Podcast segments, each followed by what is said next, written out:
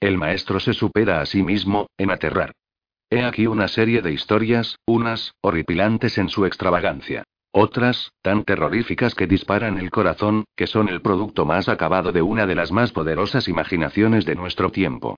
En la niebla, historia inicial del libro, extensa como una novela, un supermercado se convierte en último bastión de la humanidad al invadir la Tierra un enemigo inimaginable, en los desvanes hay cosas que conviene dejar tranquilas, cosas como el mono, la más soberbia conductora del mundo le ofrece a un hombre el atajo de la señora Todd, para llegar antes al paraíso, en fin, todo un ramillete de emociones y escalofríos, cuyas flores se abren por la noche.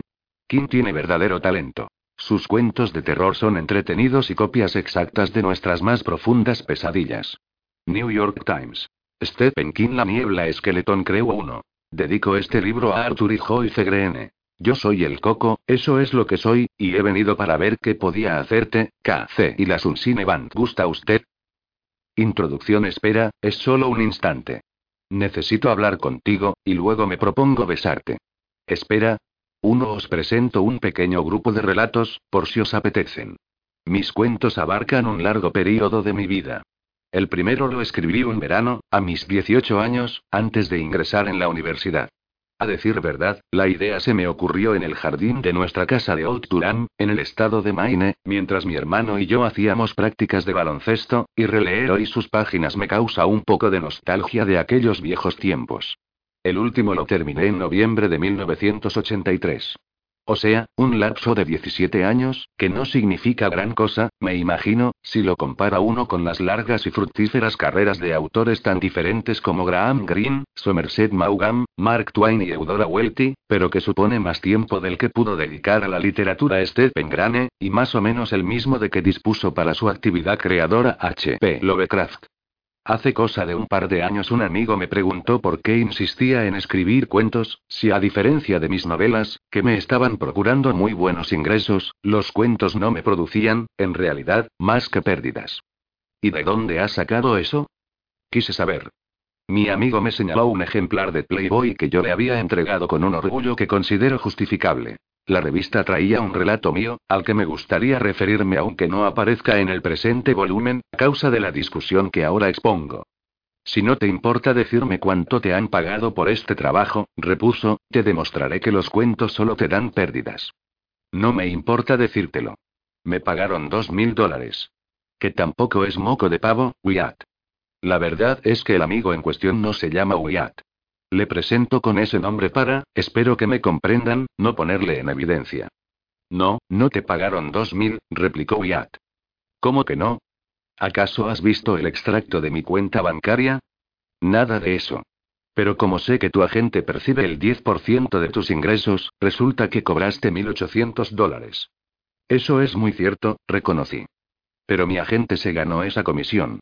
Yo siempre había querido que Playboy me publicase un cuento, y él lo consiguió. De modo que no fueron dos mil dólares, sino mil ochocientos. ¿Y qué más? Que no fueron dos mil, sino mil setecientos diez. ¿Y eso? Bueno, ¿no me dijiste que tu asesor comercial se lleva el 5% de tus ingresos netos? Bien, de acuerdo. 1.800 dólares menos 90. Quedan 1.710, lo cual, bien mirado, no está mal para tratarse de, es que no fueron 1710, me interrumpió aquel sádico, sino unos tristes 855 dólares. ¿Pero qué dices? Vamos, Estivo, ¿pretendes hacerme creer que no estás en la categoría tributaria del 50%? Me calvé. Él sabía que esa era la verdad. Aunque, bien mirado, añadió amable, el total neto se reduce a 769,50, ¿no es así? Asentí de mala gana. Willard se refería al impuesto estatal, del 10% sobre los federales, que Maine nos exige a los que aquí residimos. 10% de 855 dólares. 85,50. ¿Cuánto te llevó a escribir ese relato? Continuó Wyatt. Alrededor de una semana, dije a regañadientes, por más que, contando las dos revisiones que tuve que hacer del original, serían más bien dos. Pero por nada del mundo pensaba confesarle eso a Wyatt. O sea que en esa semana ganaste 769,50, recalcó. ¿Sabes cuánto gana un fontanero en Nueva York, Estivo? No lo sé, respondí. No soporto a la gente que me llama Estivo. Y tú tampoco. Claro que lo sé, replicó. Deducidos impuestos, se saca unos 769,50. De modo que, o mucho me equivoco o te pillaste los dedos con tu cuento. Se echó a reír como un maldito y luego me preguntó si me quedaba cerveza en la nevera. Le dije que no. Me propongo enviarle a mi buen amigo Oyat un ejemplar de este libro, con una nota. La nota dirá.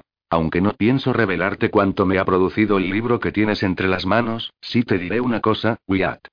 Y es que, aun prescindiendo de los tristes 769,50 dólares que tanto te hicieron reír aquel día en mi casa del lago, el cuento que Playboy me publicó me ha reportado ya, en sucesivas ediciones, más de 23 mil dólares netos. Firmaré estivo. Y añadiré una coletilla. Por cierto que en la nevera quedaba cerveza, pero me la bebí después de que tú te marcharas. A ver si aprende. Dos, pero no es cuestión de dinero. Si bien es cierto que los dos mil dólares de Playboy me dejaron un poco chasqueado, más chasqueado me dejaron los 40 que recibí de Starling Magister y Stories cuando esa revista publicó mi primer cuento, y no digamos ya los 12 ejemplares de obsequio que Ubris, la revista literaria de la Universidad de Maine, me envió por todo pago de otro relato mío, siguiendo, como soy, de natural bondadoso, siempre he supuesto que Ubris era una variante vulgar de la palabra inglesa Ubris, que, como quizá sepan ustedes, significa desfachatez. Lo que quiero decir es que, si bien a todo el mundo le interesa el dinero, no nos dejemos llevar por fantasías delirantes, al menos en estas primeras páginas, el dinero no lo es todo. Cuando empecé a publicar relatos breves en revistas masculinas tales como Cavalier, Dude y Adam, yo contaba 25 años de edad y mi esposa 23. Teníamos ya nuestro primer hijo, y el segundo venía en camino.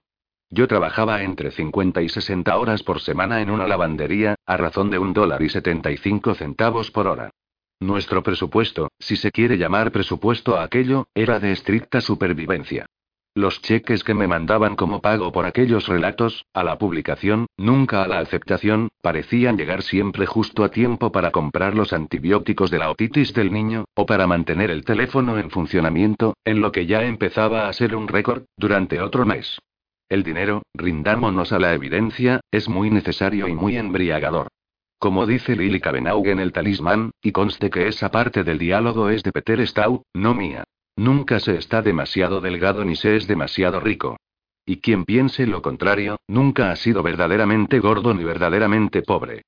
En fin, a lo que iba. Que, a menos que sea un estúpido, uno no escribe por dinero. Ni, a menos que sea un estúpido, cuenta líneas, ni escribe pensando en lo que ganará por hora, por mes, o a lo largo de su vida. Eso sería ser un estúpido. En resumidas cuentas, uno ni siquiera escribe por amor, aunque me gustaría creerlo así. Lo hace porque no hacerlo es suicida. Y si bien eso resulta duro, tiene algunas compensaciones de las que nunca le hablaré a Wyatt, porque Wyatt no es persona a la que se pueda hablar de esas cosas. 3. Espero que este libro te guste, lector constante. Quizá no te guste tanto como una novela, porque la mayoría de los lectores ha olvidado el placer que encierran los relatos breves. Leer una buena novela larga es, en muchos aspectos, como mantener una larga, grata relación amorosa. Recuerdo que durante la filmación de Creepshow tuve que hacer frecuentes viajes de ida y vuelta entre Pittsburgh y Maine, casi todos ellos en coche, a causa, por una parte, del miedo que me inspiran los aviones y, por la otra, de la huelga de controladores de tráfico aéreo, que redundó en el despido de los huelguistas por el presidente Reagan. Parece ser que el presidente solo se muestra ardoroso defensor de los derechos sindicales cuando los sindicatos en cuestión se encuentran en Polonia.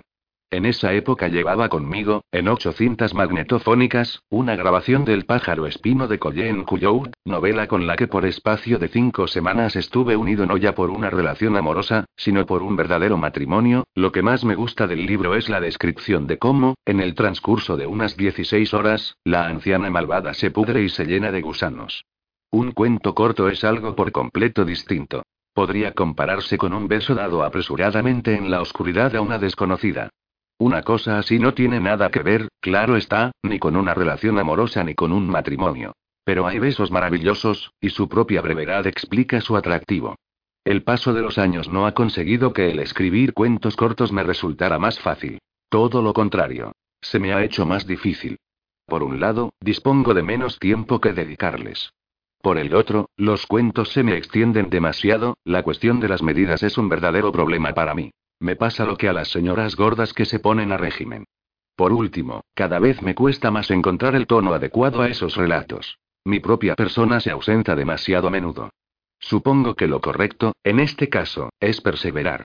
Mejor seguir dando besos a riesgo de algún que otro bofetón que suprimirlos por completo. 4. Personalmente, tengo poco más que añadir. Solo, si me lo permiten, dar las gracias a unas cuantas personas, este trozo, si les parece, pueden saltárselo.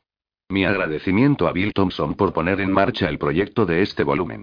Juntos compilamos los relatos de Night Shift, mi primer libro de cuentos, y la idea de presentar este fue suya. Aunque Thompson se ha pasado entre tanto a otra editorial, en la nueva sigue inspirándome tanto aprecio como en las antiguas. Si en el mundo de la caballerosa profesión editorial queda un solo caballero, ese es Bill Thompson. Dios bendiga tu corazón irlandés, Bill. Mi agradecimiento a Phyllis Grant, de la editorial Putnam, por organizar todo aquel desbarajuste. Gracias a Kirby Cowley, mi agente, otro irlandés, que vendió la mayor parte de estos cuentos y me impulsó a escribir el más largo. La niebla. Ya sé que esto empieza a parecer un discurso de los que se pronuncian cuando se recibe un Oscar, pero no me preocupa. Gracias, también, a los editores de revistas. Katy Sagan, de Redbook. Alice Turner, de Playboy. Nie Wilden, de Cavalier. La gente de Yankee, y mi gran amigo Ed German, de Fantasy y Science Fiction. Tengo deudas de gratitud para con una infinidad de personas, que desde luego podría mencionar, pero no quiero causar más aburrimiento con eso. Solo expresarte mi mayor agradecimiento a ti, lector constante, como lo he hecho siempre, porque a la larga tú eres el receptor de toda la obra. Sin ti, todo esto terminaría en una vía muerta. Si con alguno de estos relatos consigo lo que me propuse, transportarte, conviértelo en tu compañía durante la pesada hora del almuerzo, los viajes en avión, o el tiempo que pases castigado por arrojar pelotitas de papel. Eso me parecerá recompensa suficiente. 5. Bien, fin de la publicidad. Ahora agárrame del brazo. Agárrame fuerte. Vamos hacia lugares tenebrosos, pero creo conocer el camino. De todos modos, no sueltes mi brazo. Y si recibes un beso en la oscuridad, no te alteres. Es que te quiero. Ahora, escucha. Bangor, Maine, E. U. 15 de abril de 1984. La niebla. 1. La llegada de la tormenta. Esto fue lo que ocurrió. La noche del 19 de julio en que por fin se abatió sobre la zona norte de Nueva Inglaterra la peor ola de calor que recuerda la historia de ese estado, toda la región oeste de Maine fue azotada por las tormentas de mayor violencia que yo haya visto jamás. Vivíamos en Long Lake, y asistimos, poco antes del anochecer, a la llegada de la primera tormenta, que vimos avanzar hacia nosotros fustigando las aguas del lago. Una hora antes, el aire estaba inmóvil por completo. La bandera nacional que mi padre había colgado en 1936 en nuestro cobertizo del embarcadero, pendía desmayadamente del asta. Ni siquiera su borde oscilaba. El calor se había convertido en un cuerpo sólido, y parecía tan amenazador como esas lagunas a las que no se conoce fondo. Aquella tarde habíamos estado nadando los tres, pero el agua no daba alivio alguno, a menos que uno se sumergiera hasta una profundidad considerable, cosa que ni Stephen ni yo quisimos hacer, porque Billy no sabe bucear. Billy tiene tan solo cinco años. Cenamos a las cinco y media, en el porche que da al lago, a base de emparedados de jamón y ensaladilla de patatas, que comimos sin cana. A nadie parecía apetecerle otra cosa que la Pepsi, que teníamos en un cubo con hielo. Terminada la cena, Billy se fue a jugar un rato con el mecano de tubos que tiene detrás de la casa. Stephen y yo nos quedamos en el porche, fumando, sin decirnos gran cosa, con la mirada puesta en el lago, cuya lisa superficie de espejo se extendía plomiza hasta Rison, la población del otro extremo. Unas cuantas motoras zumbaban surcando sus aguas de aquí para allá. Los árboles de la otra orilla se veían polvorientos y agostados. Hacia el oeste las nubes de tormenta iban formando morados torreones según se agrupaban, semejantes a un ejército. El rayo relampagueaba en su interior. En la casa de al lado, la radio de Brent Norton, sintonizada con esa emisora de música clásica que tiene sus estudios en la cima del monte Washington, producía un ruidoso estallido de parásitos con cada fucilazo. Norton era un abogado de Nueva Jersey, y lo que tiene en que es una simple casa de veraneo, sin calefacción ni aislamiento. Dos años atrás habíamos tenido, por cuestión del INDES, una disputa que terminó en los tribunales. Yo gané el caso. Según Norton, por ser el forastero. No era simpatía precisamente lo que sentíamos el uno hacia el otro. Steph soltó un suspiro y se abanicó la parte alta del pecho con el faldón de la camisola. No sé si eso la refrescaría mucho, pero, desde luego, mejoró sensiblemente la vista. No es que quiera asustarte, dije, pero creo que se avecina una tormenta de cuidado. Me miró con expresión de duda. Anoche tuvimos nubes como esas, David, y también anteanoche, y terminaron por disolverse. Hoy no ocurrirá lo mismo. ¿Tú crees? Si la cosa se pone fea de verdad, bajaremos al sótano. ¿Tan mal lo ves? Mi padre fue el primero en edificar una casa destinada a residencia permanente en aquel lado del lago.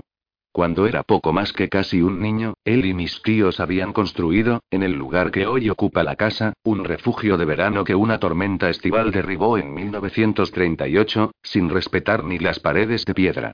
Solo se salvó el cobertizo del embarcadero. Un año más tarde, inició los trabajos de la casa grande.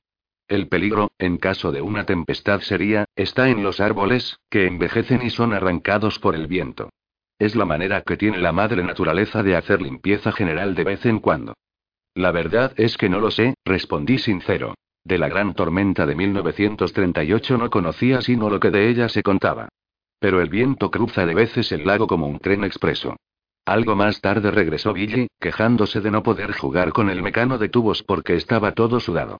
Le revolví el cabello y le di otra Pepsi. De algo tienen que vivir los dentistas, conforme se acercaban, las nubes iban tapando el azul del cielo. No había duda ya de que la tormenta era inminente. Norton había apagado la radio. Billy se sentó entre su madre y yo y se quedó mirando el cielo, fascinado. El estallido de un trueno atravesó el lago retumbando lentamente y, alcanzando nuestra orilla, invirtió la marcha entre nuevas reverberaciones. El nublado se retorcía y rodaba sobre sí mismo, ora negro, ora morado, ora jaspeado, ora negro nuevamente. Poco a poco se fue extendiendo sobre el lago, y vi descender de él un fino velo de lluvia, todavía lejos. En aquel momento debía de encontrarse en Bolstermill, ese o quizá en Norway. El aire se puso en movimiento, al principio con sacudidas que levantaban la bandera y la dejaban caer de nuevo. La temperatura bajó rápidamente, refrescando primero el sudor de nuestros cuerpos y luego helándolo.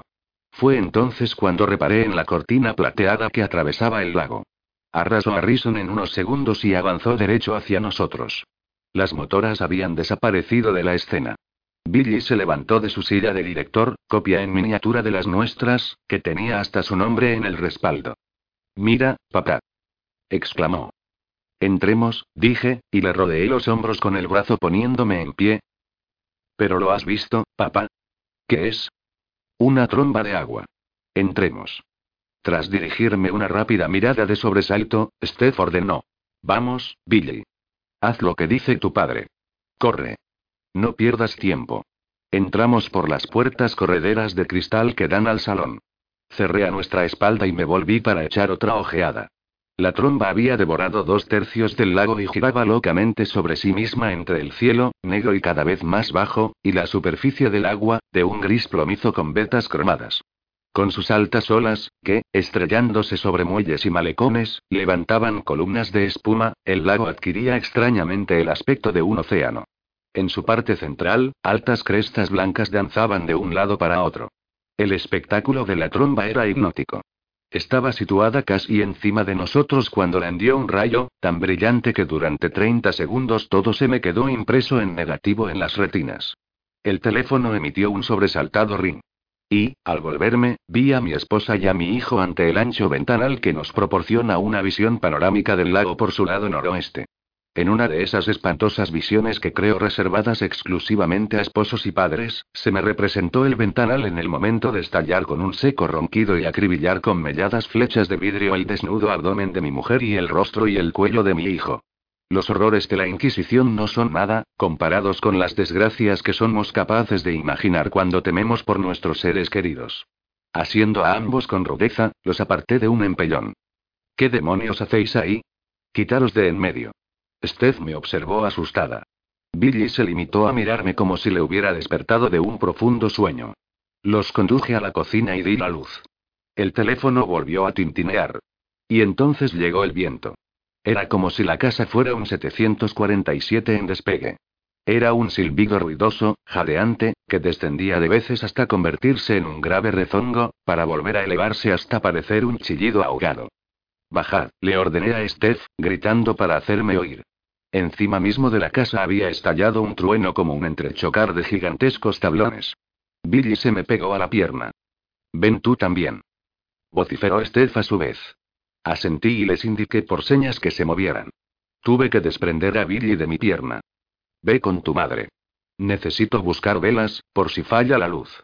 El niño se marchó con ella, y yo me puse a abrir armarios. Ya saben ustedes lo que ocurre con las velas. Cada primavera compras una cantidad, sabiendo que una tormenta estival puede dejarte sin energía eléctrica. Y, llegado el momento, se esconden. Revolví a tientas el cuarto armario, apartando la media onza de marihuana que, comprada cuatro años atrás, Steph y yo apenas habíamos fumado, la dentadura parlante de Billy, que funcionaba a cuerda, y los montones de fotografías que Steph siempre olvidaba pegar en el álbum. Busqué bajo un catálogo de Sears y detrás de la muñeca de Taiwán que había ganado yo en la feria de Frieburg derribando botellas de madera con pelotas de tenis. Encontré las velas detrás de la muñeca de Taiwán, con sus vidriosos ojos de muerto. Todavía estaban en su envoltorio de celofán. En el momento en que agarraba el paquete, se fue la luz. Toda la electricidad disponible era la que animaba el cielo. Entrecortados relámpagos púrpura y blanco iluminaban el comedor. Oí que, en el sótano, Billy se echaba a llorar y Steph le calmaba en un susurro. Tenía que echar un último vistazo a la tormenta. La tromba nos había dejado atrás o se había disuelto al alcanzar la orilla, pero la visibilidad, en dirección al lago, era de menos de 20 metros. El agua estaba embravecida. Vi pasar a toda velocidad un embarcadero, que podía ser el de los Hasser, con sus pilones de anclaje unas veces apuntando hacia el cielo y otras hundidos en el remolino. Bajé al sótano. Billy corrió a mi encuentro y se me pegó a las piernas. Le tomé en brazos y le estreché contra mí. Luego, encendí las velas. Estábamos en el cuarto de huéspedes, bajo el pasillo, frente a mi pequeño estudio. Nos mirábamos las caras a la oscilante luz amarilla de las bujías y escuchábamos los rugidos y los embates de la tormenta contra nuestra casa. Al cabo de unos 20 minutos oímos el desgarrado crujido que uno de los grandes pinos cercanos produjo al caer estrepitosamente. Luego hubo una tregua. ¿Ha pasado ya? Me preguntó Steph. Puede ser. Puede que solo por un rato. Subimos, cada uno con una vela, como monjes que acudieran a vísperas. Billy sostenía la suya atenta y orgullosamente. Llevar la vela, el fuego, era para él algo de gran importancia. Y le ayudaba a olvidar su miedo. Estaba muy oscuro para ver qué daños había recibido la casa. Aunque ya hacía rato que Billy debía estar en la cama, ni su madre ni yo hablamos de acostarle. Nos quedamos en el salón, escuchando el viento y mirando los rayos. Aproximadamente una hora más tarde, la tormenta empezó a tomar nuevo ímpetu. Llevábamos tres semanas de temperaturas por encima de los 30 grados, y en seis de esos 21 días, el servicio meteorológico del aeropuerto de Portland había señalado cotas superiores a los 35. Extraño tiempo. Debido a eso, al riguroso invierno que habíamos sufrido y al retraso de la primavera, algunos volvían a hablar del viejo tópico de los efectos diferidos de las pruebas atómicas de los años 50. De ese y del más viejo de todos los tópicos. La llegada del fin del mundo. La segunda turbonada no fue tan violenta, pero oímos caer estrepitosamente varios árboles, resentidos por la primera arremetida. Cuando el viento empezaba a perder fuerza de nuevo, uno golpeó el tejado con un golpe seco, como un puñetazo en la tapa de un ataúd. Billy se puso en pie de un salto y miró hacia arriba con recelo. Aguantará, campeón, le tranquilicé. Me dirigió una sonrisa nerviosa. La última embestida se produjo a eso de las diez, y fue seria. El viento ululaba con casi la misma fuerza de la primera vez, y los rayos parecían caer por todo el contorno. Nuevos árboles fueron derribados, y del lado del lago nos llegó un estrépito de astillas que hizo gritar ahogadamente a Steph. Billy se había quedado dormido en su regazo. ¿Qué ha sido eso, David? Me parece que el cobertizo del embarcadero. ¡Ay, Jesús! Steffi, quiero que volvamos abajo, tomé a Billy en brazos y me incorporé. ¿No corremos ningún riesgo, David? No. ¿De veras? De veras. Bajamos. Diez minutos más tarde, conforme el último embate de la tormenta alcanzaba su máxima violencia, algo estalló en el salón. El ventanal panorámico. Así pues, mi visión no había sido, quizá, tan disparatada. Steph, que dormitaba, se despertó gritando. Billy se dio vuelta, inquieto, en la cama del cuarto de huéspedes. Va a entrar la lluvia, dijo Steph. Nos echará a perder los muebles. No hay que preocuparse por eso. Están asegurados. El seguro no arregla nada, repuso en tono a un tiempo preocupado y de reproche. La cómoda de tu madre, el sofá nuevo, la televisión en color, SHHH, la tranquilicé. Descansa. No puedo, dijo. Cinco minutos más tarde, dormía. Permanecí despierto otra media hora, con la luz de una vela por compañía, atento al ir y venir del trueno y a sus voces. Algo me decía que por la mañana los agentes de seguros iban a recibir numerosas llamadas de las poblaciones de la ribera, que iba a oírse el zumbido de incontables sierras mecánicas cuando la gente se pusiera a cortar los árboles caídos sobre los tejados o incrustados en las ventanas, y que en las carreteras se verían en profusión las furgonetas color naranja de la eléctrica de Maine. La tempestad iba amainando, y nada hacía prever una nueva acometida. Dejé a Steph y a Billy en la cama y subí a echar una ojeada al salón. Las puertas correderas habían resistido, pero lo que antes era el ventanal panorámico se había convertido en un boquete dentado por donde asomaba una masa de hojas de abedul. Era la copa del viejo árbol que, hasta donde yo alcanzaba a recordar, siempre había estado junto a la entrada exterior del sótano. Al ver sus ramas invadiendo nuestro salón, comprendía a qué se refería Steph al decir que el hecho de tener un seguro no arreglaba nada. Yo sentía cariño por aquel árbol. Había sido el valeroso compañero de muchos inviernos y era el único de los que se encontraban entre la casa y el lago, que había sobrevivido a mi sierra mecánica. Grandes pedazos de cristal centelleaban en la alfombra a la luz de la vela. Me recomendé prevenir a Steph y a Billy a fin de que se pusieran zapatillas. A ambos les gustaba rondar descalzos por la casa durante la mañana. Regresé al sótano. Los tres pasamos la noche en la cama del cuarto de invitados, Billy entre su madre y yo. Tuve un sueño en el que veía de Dios cruzando a Rison en el otro extremo del lago. Su figura era tan enorme que, por encima de la cintura, se perdía en el cielo, claro y azul. Oía los crujidos y estallidos que Dios producía al pisotear los árboles mientras rodeaba el lago hacia el lado de Bridgeton, hacia nosotros, en medio de las llamaradas rojiblancas con que todos los refugios y las casas de la ribera se iban incendiando como heridas por el rayo, hasta que pronto el humo lo envolvía todo. El humo lo envolvía todo como una niebla. Dos después de la tormenta. Norton. Un viaje a la ciudad. ¡Ostras! exclamó Billy. Parado junto a la valla que separa nuestra finca de la de Norton, miraba hacia la calzada por la que se puede acceder en coche a nuestra casa. Tras un trecho de 400 metros, desemboca esta en una pista que, a su vez, va a dar, al cabo de un kilómetro, a una carretera de dos carriles llamada Kansas Road. Por Kansas Road puede llegar uno a donde quiera, siempre que su punto de destino sea Bridgeton. Al ver lo que Billy estaba mirándose me heló el corazón. No te acerques, hijo. Ahí estás ya demasiado cerca. Billy no discutió. La atmósfera tenía aquella mañana la transparencia del cristal. El cielo, de un color sucio y brumoso durante la ola de calor, había adquirido un azul, nítido, que era casi otoñal. Una suave brisa salpicaba de alegres, danzantes manchas de sol la calzada. No lejos de donde Billy se encontraba, se oía un siseo sostenido y se veía lo que, en una primera mirada, se hubiera tomado por una maraña de serpientes. El tendido eléctrico que alimentaba nuestra casa se había desprendido a unos seis metros de distancia y yacía en confuso montón en un círculo de césped quemado, donde chisporroteaba retorciéndose perezosamente. De no ser por la humedad que saturaba árboles y hierba después de las torrenciales lluvias, la casa podía haberse incendiado. Dadas las circunstancias, la cosa se había reducido al negro pedazo de prado que los cables habían tocado directamente. ¿Podría eso leptocrutar a una persona, papá? Sí. Así es. ¿Y qué vamos a hacer? Nada. Esperar a que vengan los de la eléctrica. ¿Cuándo vendrán? No lo sé, los niños de cinco años se especializan en hacer preguntas difíciles. Supongo que esta mañana estarán muy ocupados. ¿Vienes a pasear conmigo hasta la carretera? Echó a andar hacia mí, y luego, deteniéndose, miró con aprensión los cables. Uno de ellos se había enderezado y se volvía lentamente, como si nos hiciera señas. ¿La electricidad puede correr por el suelo, papá? Buena pregunta. Sí, pero no te preocupes. A la electricidad le interesa el suelo, no tú. Si no te acercas a los cables, no tienes nada que temer. Le interesa el suelo, repitió por lo bajo antes de venir a mi encuentro. Nos pusimos en camino con las manos enlazadas. Los daños eran peores de lo que yo había supuesto. Había árboles atravesados en el camino en cuatro puntos, uno pequeño, dos de talla mediana y un veterano cuyo tronco debía tener un metro y medio de espesor. El musgo lo ceñía como un ajustado corsé. Todo el contorno era un revoltijo de ramas abatidas, algunas deshojadas. Según avanzábamos hacia la carretera, Billy y yo íbamos arrojando las más pequeñas a uno u otro lado del camino, hacia la espesura.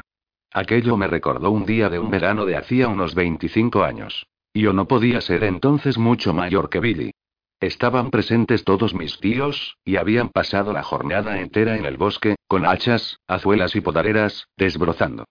Luego, por la tarde, todos se reunieron alrededor de una mesa de caballetes que mis padres usaban para las comidas campestres, y hubo una cena descomunal, a base de salchichas, hamburguesas y ensaladilla de patatas.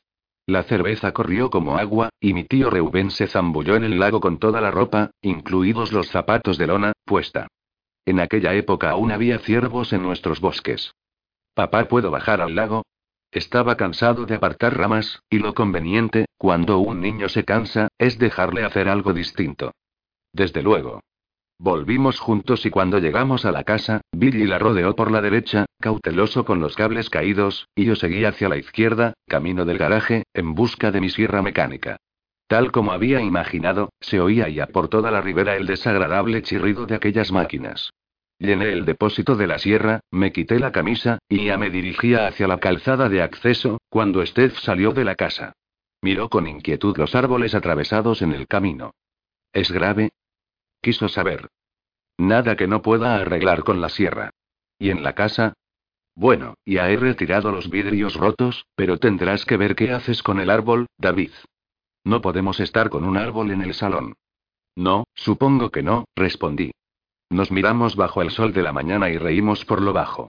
Deposité la sierra en el pavimento de hormigón y, apretándole las nalgas con ambas manos, le di un beso a Steph. Para, susurró. Billy va, en ese preciso momento el niño volvió la esquina de la casa. Papá. Papá. Tienes que ver, reparando en los cables del tendido eléctrico, Steffi lanzó un grito para advertirle.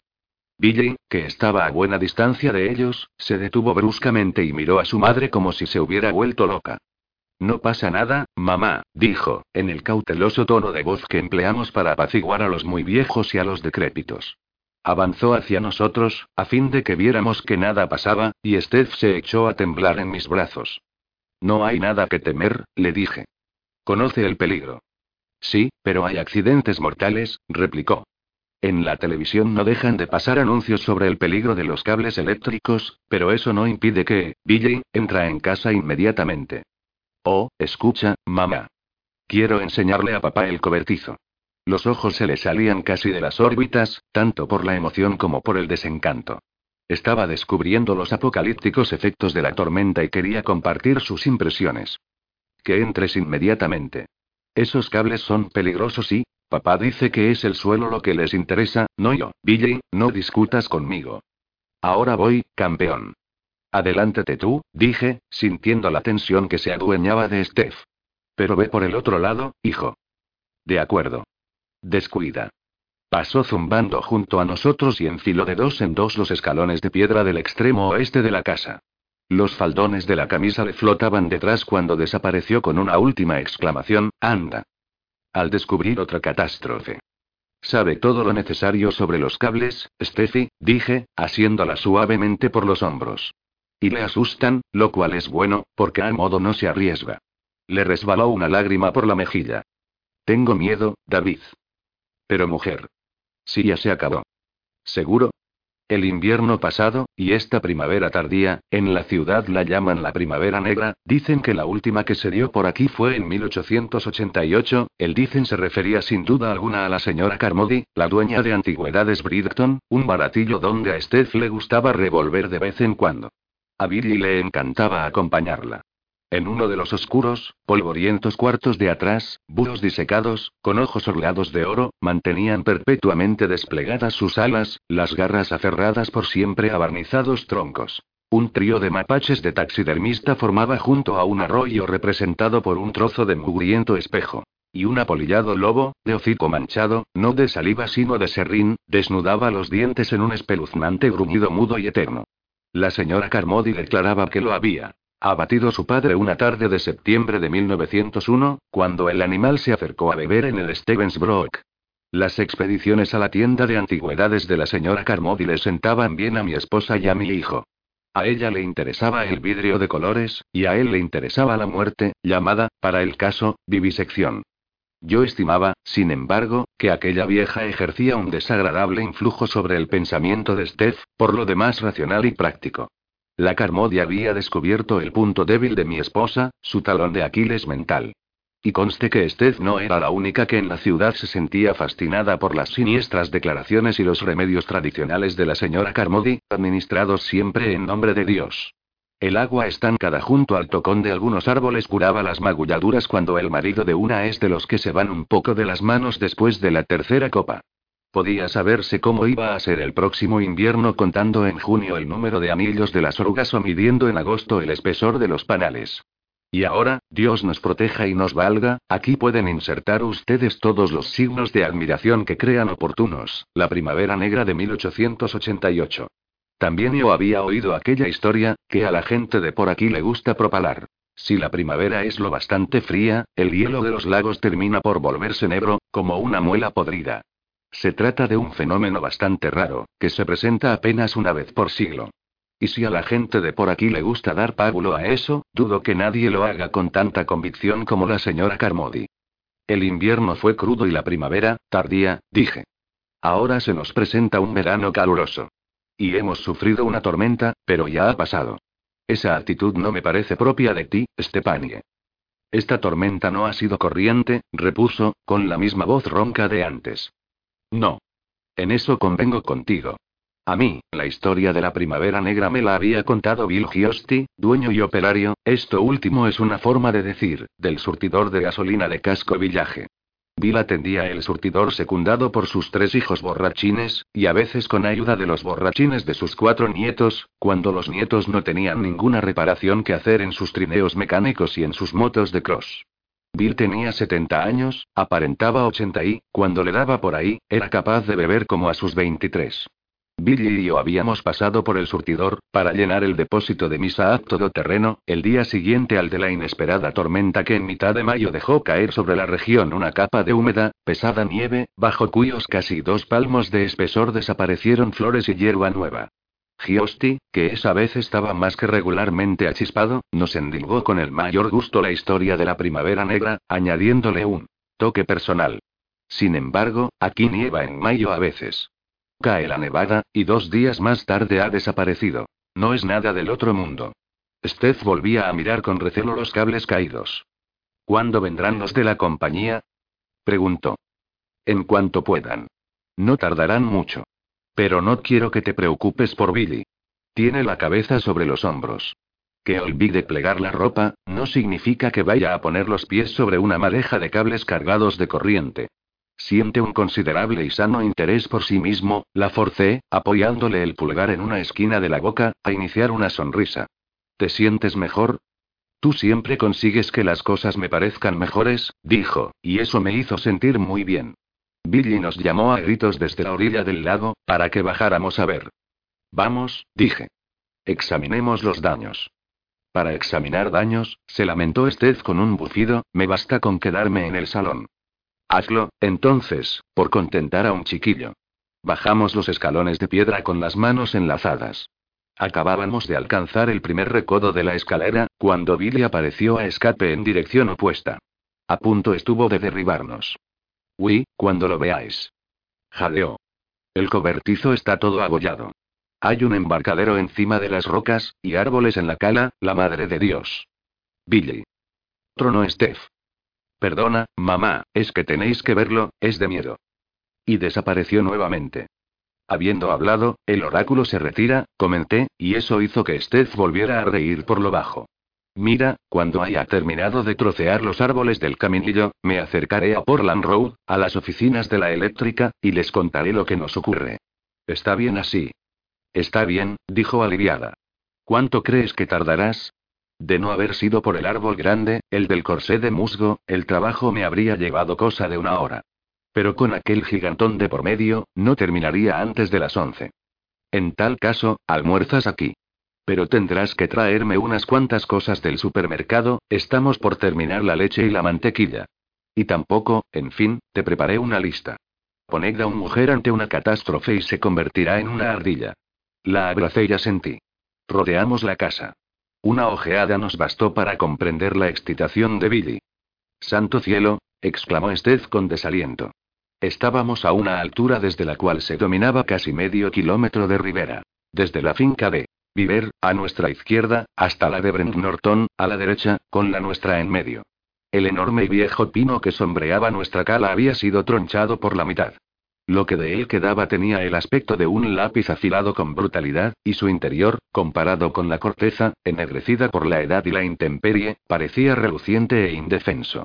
Treinta metros de árbol, la parte superior del viejo pino, y hacían parcialmente sumergidos en el agua de nuestro amarradero. Se me ocurrió que habíamos tenido mucha suerte en que nuestro Star Cruiser no hubiese sido alcanzado. La semana anterior había presentado una avería mecánica, y todavía estaba en el puerto de Naples, esperando turno pacientemente. Al otro lado de nuestra pequeña ensenada, el cobertizo que mi padre había construido, el mismo que albergase, en tiempos más prósperos para la familia Drayton, un Chriscraft de 60 pies, y hacía abajo otro gran árbol. Uno, me di cuenta, que se elevaba junto al linde de Norton. Y eso me encolerizó por primera vez. Aquel árbol llevaba muerto cinco años y Norton habría tenido que ocuparse tiempo atrás de hacerlo derribar. Caído ahora, nuestro cobertizo le impedía llegar al suelo. La techumbre, de medio lado, parecía borracha. Todo el contorno, sembrado de tablillas que el viento había arrancado del boquete abierto por el árbol. Billy no faltaba a la verdad al decir que el cobertizo estaba todo abollado. Ese árbol es de Norton exclamó Steph, y era tanto el resentimiento y la indignación de su tono, que, pese a todo el dolor que yo sentía, tuve que sonreír. El asta de la bandera había ido a parar al agua, y la enseña nacional flotaba empapada junto a ella en una maraña de cuerdas. Imaginé lo que me contestaría Norton. Demándame. Billy estaba en el rompeolas, examinando el embarcadero que el agua había lanzado sobre sus rocas, pintado a vistosas franjas amarillo y azul. Volviendo la cabeza hacia nosotros, gritó con júbilo. Es el de los Martins, ¿no? Sí que lo es, repuse. Hazme un favor, Gran Bill, ¿quieres? Métete en el agua y péscame la bandera. Allá voy. A la derecha del rompeolas había una playita de arena.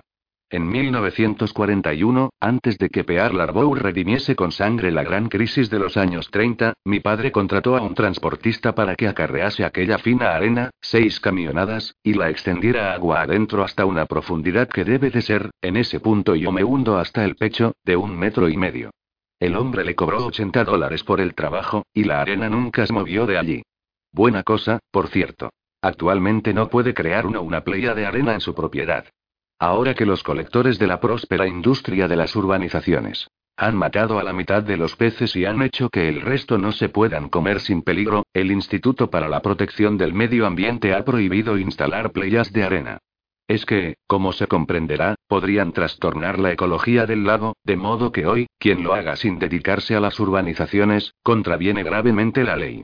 Billy avanzó en busca de la bandera, pero pronto se detuvo. Simultáneamente, noté que Steph, pegada a mí, se ponía rígida, y entonces también yo reparé en ello. La parte del lago correspondiente a Rison había desaparecido. Estaba sepultada bajo una franja de niebla de un blanco resplandeciente, como una nube que hubiera caído a tierra.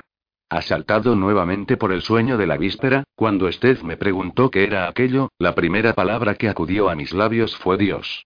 ¿Me has oído, David? Aunque ni siquiera cabía adivinar la costa por aquel lado, los muchos años de contemplar el Lake me llevaron a pensar que la porción que permanecía oculta no era muy extensa. Apenas unos pocos metros. El borde de la niebla parecía trazado a cordel. ¿Qué es eso, papá? Quiso saber a su vez Billy, que, metido en el agua hasta las rodillas, trataba de alcanzar la empapada bandera. Un banco de niebla, dije. ¿En el lago? replicó Steph, incrédula. Y leí en sus ojos el influjo de la señora Carmody. Condenada vieja, mi propio malestar se iba disipando. Los sueños, de todos modos, son cosas incorpóreas, como la niebla misma. Pues claro. Como si fuera la primera vez que la ves. ¿Como esa? Nunca. Parece una nube. Es el brillo del sol, dije. Las nubes tienen ese mismo aspecto cuando las sobrevolamos en un avión. ¿Y a qué se debe? Aquí solo hay niebla en épocas de mucha humedad. No, también ahora, corregí. Al menos, en Arisen. Es una simple secuela de la tormenta. El encuentro de dos frentes, o algo por el estilo. ¿Seguro, David? Le rodeé el cuello con un brazo y me eché a reír. No, la verdad es que estoy diciendo tonterías. Si estuviera seguro, haría de hombre del tiempo en el informativo de las seis.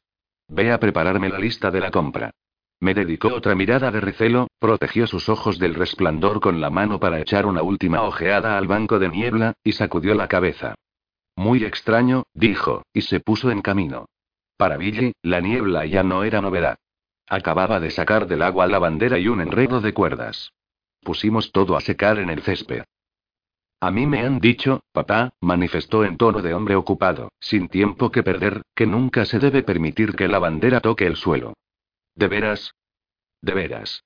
Víctor McAllister dice que han electrocutado a gente por eso. Bien, pues dile a Víctor McAllister que eso es C de la V, caca de la vaca, quieres decir. Aunque vivo, Billy es un chico curiosamente falto de sentido del humor.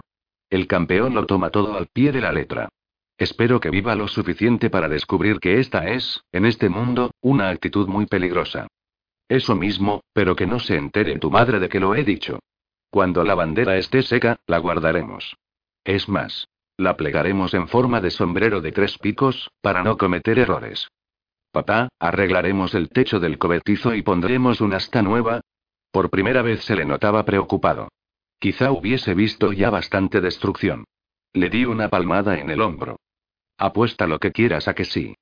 ¿Puedo ir a casa de los Viver, a ver qué ha pasado por allí? Pero solo un momento. También ellos estarán haciendo limpieza, y a veces, en esos casos, la gente está de mal humor. Que era como estaba yo respecto de Norton. De acuerdo. Adiós, y echó a correr. No les estorbes, campeón. Y. Otra cosa. Se volvió. Ten presente lo de los cables. Si ves otros, cuidado con acercarte. Descuida, papá. Me quedé un instante donde estaba, primero inspeccionando los daños, y luego, una vez más, la niebla. Aunque era difícil asegurarlo, parecía más cercana. Y si se aproximaba, lo hacía en contra de todas las leyes de la naturaleza, pues el viento, una suavísima brisa, soplaba en la dirección opuesta. De modo que era manifiestamente imposible que se estuviera acercando. Se veía blanca, blanquísima. Solo acierto a compararla con la nieve que, recién caída, contrasta deslumbrante con el azul intenso de los cielos de invierno. Pero el sol pone en la nieve el brillo de centenares y centenares de diamantes, y aquel curioso banco de nieblas, pese a su limpieza y a su blancura, no relucía. En contra de lo que Steph había dicho, no era infrecuente ver niebla en días claros.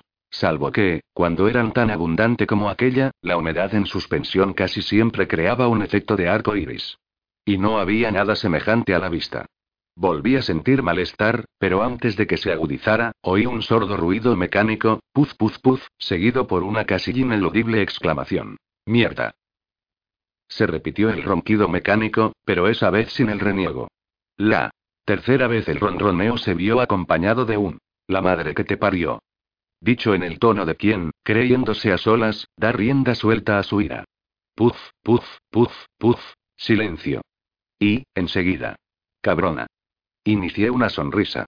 El sonido se propaga bien en estos parajes, y las sierras mecánicas del vecindario zumbaban bastante lejos. Lo bastante, en cualquier caso, para permitirme reconocer la voz no exactamente melosa de mi vecino inmediato, el famoso jurisconsulto y hacendado de aquella ribera, Brenton Norton. Me acerqué un poco más a la orilla, como si me propusiera examinar el embarcadero que había ido a parar al rompeolas. Así, alcancé a ver a Norton. Estaba en el claro que hay junto a su porche encristalado, sobre una alfombra de viejas agujas de pino, vestido con unos tejanos manchados de pintura y una camiseta blanca de tirantes. Tenía todo revuelto el pelo, por cuyo corte paga 40 dólares, y la cara empapada de sudor. Con una rodilla hincada en tierra bregaba, con su sierra mecánica, mucho mayor y más vistosa que la mía, de solo 79,95 dólares. Por lo visto, tenía de todo, salvo botón de arranque. Norton manipulaba un cordón, sin conseguir nada más que el desmayado puz puz puz. El corazón se me alegró al ver que un abedul amarillo había caído sobre su mesa de exterior y la había partido en dos. Mi vecino dio un tirón a la cuerda del arranque. Puz, puz, puz, puz, puz, paz, paz, paz, paz. Puz. Casi lo consigues, chico. Nuevo, Hercúleo a esfuerzo. Puz, puz, puz. Marica.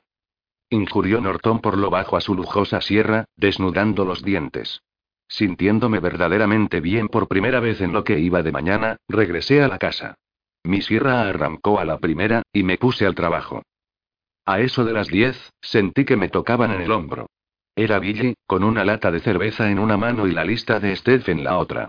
Me guardé la nota en el bolsillo trasero de los tejanos y tomé la cerveza, que, si no exactamente helada, por lo menos estaba fresca. Despachada casi la mitad de un solo trago, saludé a Billy con la lata. Gracias, campeón. ¿Me das un sorbo? Le permití uno, tras el cual, componiendo una mueca, me devolvió el recipiente. Lo apuré, y, a punto ya de estrujarlo por la mitad, me detuve. Aunque.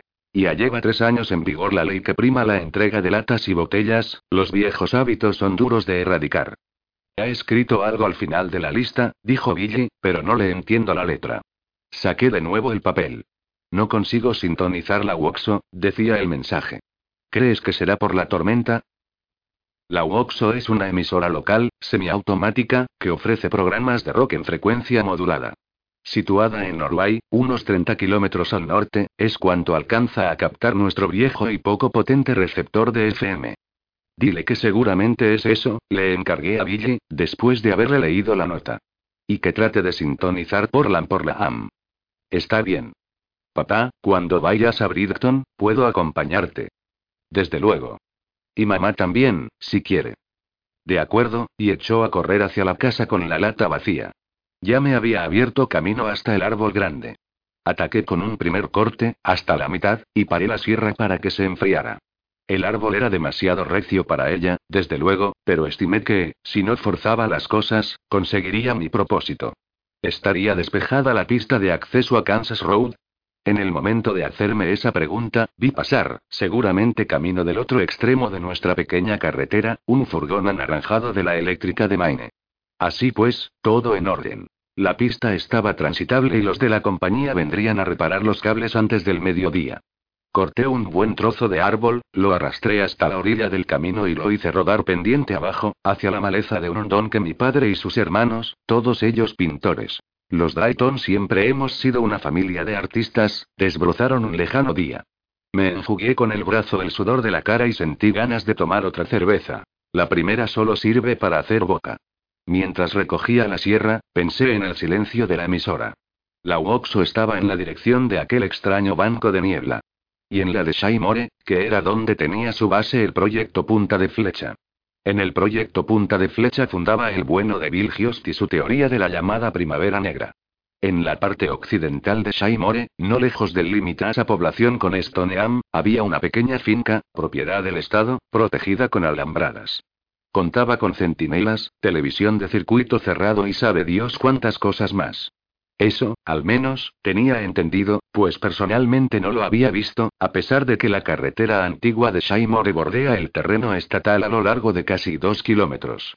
Nadie sabía a ciencia cierta de dónde procedía el nombre del proyecto Punta de Flecha, ni nadie hubiera podido asegurar categóricamente que el proyecto, suponiendo que existiera, se llamaba así en verdad. Bill afirmaba que sí existía, pero cuando le preguntaba uno de dónde y cómo había obtenido su información, respondía con vaguedades. Su sobrina, a decir de él, trabajaba en la Telefónica Continental, y había oído cosas. Así de vago. Cosas que tienen que ver con los átomos, precisó aquel día, acodado en la ventanilla del Saab, echándome en la cara una varada de alcohol, a eso se dedican allí. A lanzar al aire átomos y todas esas cosas. Pero el aire está lleno de átomos, señor Giosti, intervino Billy. Lo dice la señora Neari. La señora Neari dice que todo está lleno de átomos. Los enrojecidos ojos de Giosti se clavaron en Billy en una larga mirada que terminó por reducirlo al silencio. Esos son átomos de otra clase, hijo. Ah, ya, murmuró Billy, y se dio por vencido. Por su parte, Dick Mueller, nuestro agente de seguros, declaraba que el proyecto Punta de Flecha tenía que ver con unos experimentos agrícolas que estaba realizando el Estado. Ni más ni menos. Tomates más grandes, y un mayor número de cosechas por año, especificó Dick antes de pasar a explicarme el gran servicio que podía prestar a los míos muriendo a edad temprana. Hannah Lawless, nuestra funcionaria de correos, dijo que se trataba de prospecciones geológicas relacionadas con el aceite de esquisto. Lo sabía de cierto porque su cuñado trabajaba para un sujeto que, en cuanto a la señora Carmody, seguramente se inclinaría por el punto de vista de Bill Giosty. No solo átomos, sino átomos de otra clase. Mientras yo cortaba otros dos buenos trozos del corpulento árbol y los hacía rodar por el declive, Billy regresó con una segunda cerveza en una mano y una nota de Steph en la otra. Gracias, dije, y tomé ambas cosas. ¿Me das un trago? Pero uno nada más, que la vez anterior fueron dos. No puedo permitir que corras borracho por ahí a las 10 de la mañana. Y cuarto, rectificó, dirigiéndome una tímida sonrisa tras el borde de la lata. Correspondía ella. No es que el chiste fuera extraordinario, pero como Billy los hace tan rara vez, leí la nota. He pescado la JBQ, escribía Steffi. No te me emborraches antes de ir a la ciudad. Esta es la última hasta la hora del almuerzo. ¿Estará despejada la calzada? Dile que la calzada está bien. Acaba de pasar una furgoneta de la eléctrica. Se encargarán pronto de nuestra avería. De acuerdo. Una cosa, campeón. ¿Qué, papá? Dile que todo está en orden. Muy bien, sonrió, quizá por habérselo dicho primero a sí mismo.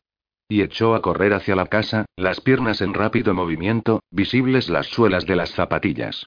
Le seguí con la mirada. Le quiero. Hay algo en su cara, y también en la forma en que vuelve hacia mí los ojos, que me crea la impresión de que todo va a la mar de bien. Se trata, claro está, de una mentira. No todo va realmente bien, ni nunca ha sido así, pero mi pequeño me hace creer ese embuste. Bebí un poco de cerveza, posé cuidadosamente la lata en una piedra y de nuevo puse en marcha la sierra. Cosa de 20 minutos más tarde, sentí que me tocaban otra vez en el hombro. Contando con que sería Billy, como antes, me di la vuelta. Pero fue a Brent Norton a quien vi. Detuve la sierra. Norton no tenía su aspecto habitual. Se le veía acalorado, cansado, descontento y un poco perplejo. Hola, Brent, le saludé. No habiendo sido amables las últimas palabras que cruzamos, no sabía cómo proceder. Me asaltó la curiosa sensación de que había estado mirándome un buen rato, carraspeando, como se suele hacer en tales casos, para anunciar su presencia a pesar del dominante ruido de la máquina. No había llegado a verle de cerca en lo que llevábamos de verano. Parecía más delgado, sin que eso le favoreciese, en contra de lo que cupiera esperar, pues le sobraban ocho kilos. Pero lo que digo, que el haberlos perdido no le sentaba. Su mujer había muerto el mes de noviembre anterior. De cáncer. Steffi se enteró por Augier Iber, la forense local.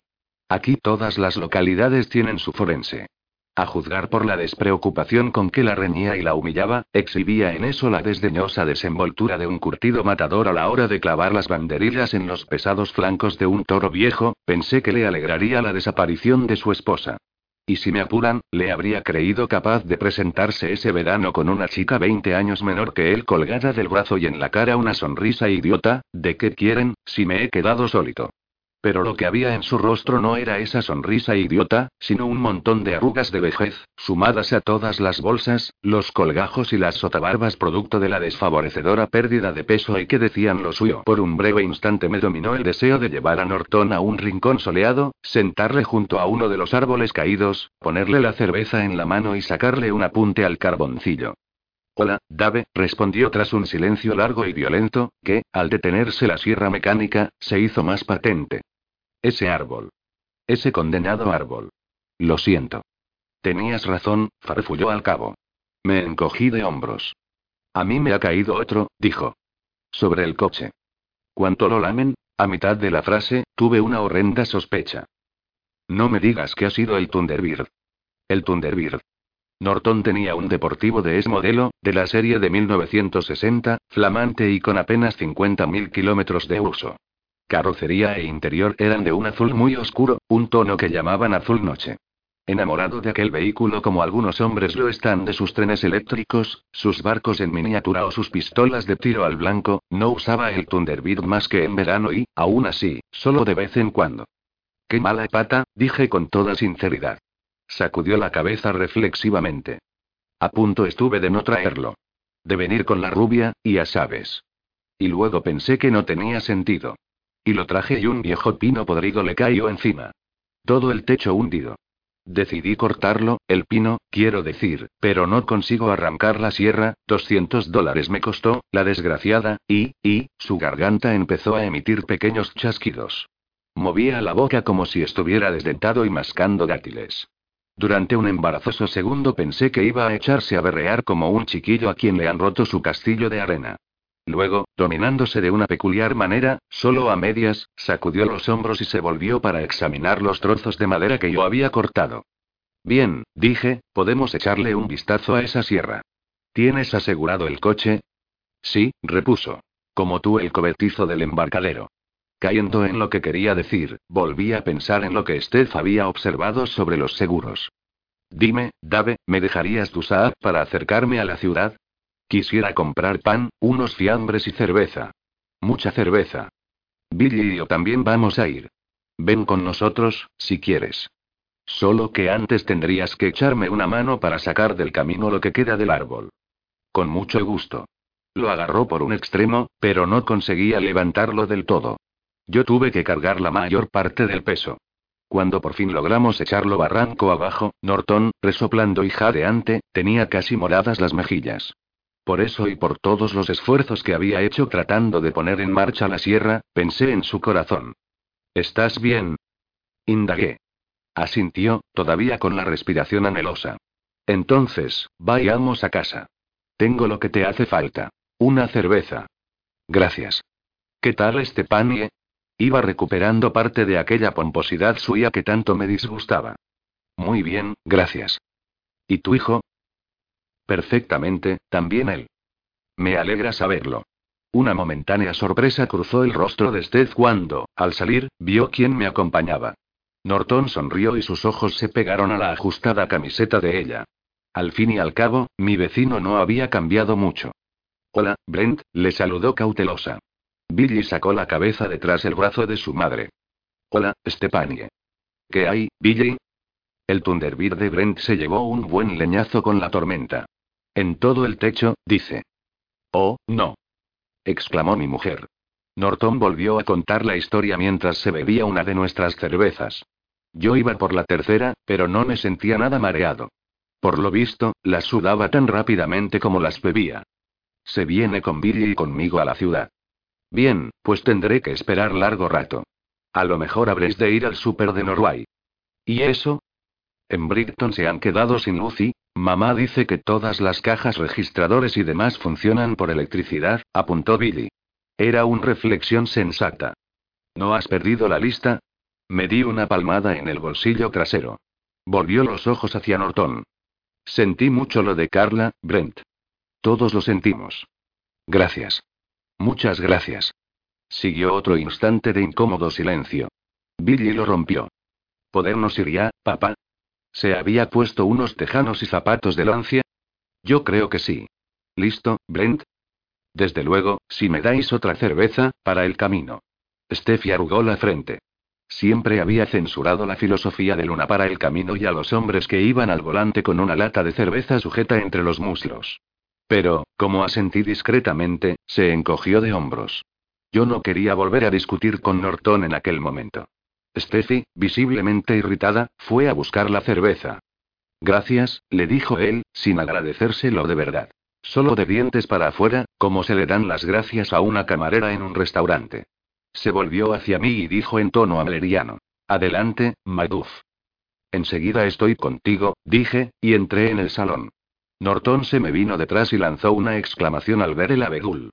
Pero a mí no me interesaba eso en aquel instante, ni tampoco lo que costaría reparar el ventanal. Estaba mirando por las puertas correderas hacia el lago. La brisa tenía algo más de fuerza y la temperatura había subido unos 5 grados mientras yo trabajaba en la calzada. Se me ocurrió que la extraña niebla que antes habíamos visto se habría disipado, pero no era así. Por el contrario, avanzaba. En aquel momento había llegado a la mitad del lago. Ya había reparado en eso. Una inversión térmica, diría yo, pontificó Norton. No me gustaba aquello. Tenía la viva conciencia de no haber visto nunca una niebla de aquellas características. En parte, por la desconcertante precisión de su frente. Nada en la naturaleza es tan regular. Las líneas rectas son invento del hombre. en parte, por su completa, deslumbrante blancura, que no ofrecía variación alguna, ni las irisaciones de los elementos húmedos. En ese instante, a cosa de 800 metros de distancia, su contraste con el azul del lago y del cielo era más asombroso que nunca. Vamos, papá. Billy me estaba tirando de los pantalones. Regresamos los tres a la cocina. Brent Norton dirigió una última ojeada al abedul que con tal violencia se nos había metido en el salón. Lástima que no hubiera sido un manzano, ¿verdad? Comentó con viveza Billy. Es lo que dijo mi mamá. Divertido, ¿no? Tu madre tiene mucha gracia, Billy, respondió Norton, que le revolvió el pelo con desmaña mientras los ojos se le iban de nuevo hacia la pechera de la camiseta de Steph. No. Aquel hombre nunca iba a caerme bien. Oye, Steph, ¿por qué no te vienes con nosotros? Dije. Sin saber por qué, de pronto sentía la necesidad de que nos acompañara. No, creo que prefiero quedarme y deservar un poco el jardín, repuso. Desvió los ojos hacia Norton y volvió a mirarme. Por lo visto, esta mañana yo soy lo único que no necesita electricidad para funcionar. Norton rió con demasiado entusiasmo. Aunque capté el mensaje de Steph, insistí una vez más. ¿De verdad no quieres venir? De verdad, respondió con firmeza. Unas cuantas flexiones me sentarán bien. Como quieras, pero no tomes demasiado sol. Me pondré el sombrero de paja. Cuando volváis comeremos unos bocadillos. Estupendo. Nos presentó la mejilla para que la besáramos. Ten cuidado. Podría haber árboles caídos también en Kansas Road. Tendré cuidado. Tenlo tú también, le dijo a Billy, y le dio un beso. Descuida, mamá, salió con tanto ímpetu, que la puerta de rejilla se cerró con estrépito a su espalda. Norton y yo seguimos sus pasos. ¿Por qué no nos acercamos a tu casa y cortamos el árbol? Así el coche te queda libre, propuse. De pronto, se me ocurrían montones de razones para demorar nuestra excursión a la ciudad. Hasta que no almuerce y me tome unas cuantas más de estas, alzó la lata de cerveza, no estoy dispuesto ni siquiera a mirarlo. El daño ya está hecho, compañero. Tampoco me gustaba que me llamase compañero.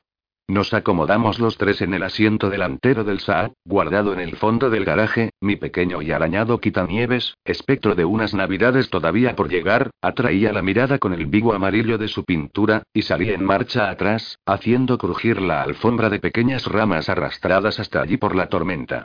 Vi a Steph en el senderillo que, revestido de cemento, conduce al extremo oeste de la propiedad, donde está el huerto. En una mano enguantada tenía las podaderas, y en la otra el escardillo. El viejo y deformado champergo de paja le sombreaba la cara. A mis dos suaves bocinazos, saludó con la mano en que tenía las podaderas. Nos pusimos en camino. Fue la última vez que vi a mi esposa. Tuvimos que hacer un alto antes de llegar a Kansas Road. Un pino de buen tamaño, caído después de que pasara la furgoneta de la eléctrica, interceptaba el camino. Norton y yo nos apeamos y lo desplazamos lo suficiente para dejar paso al coche, con lo cual las manos nos quedaron todas pringosas de resina.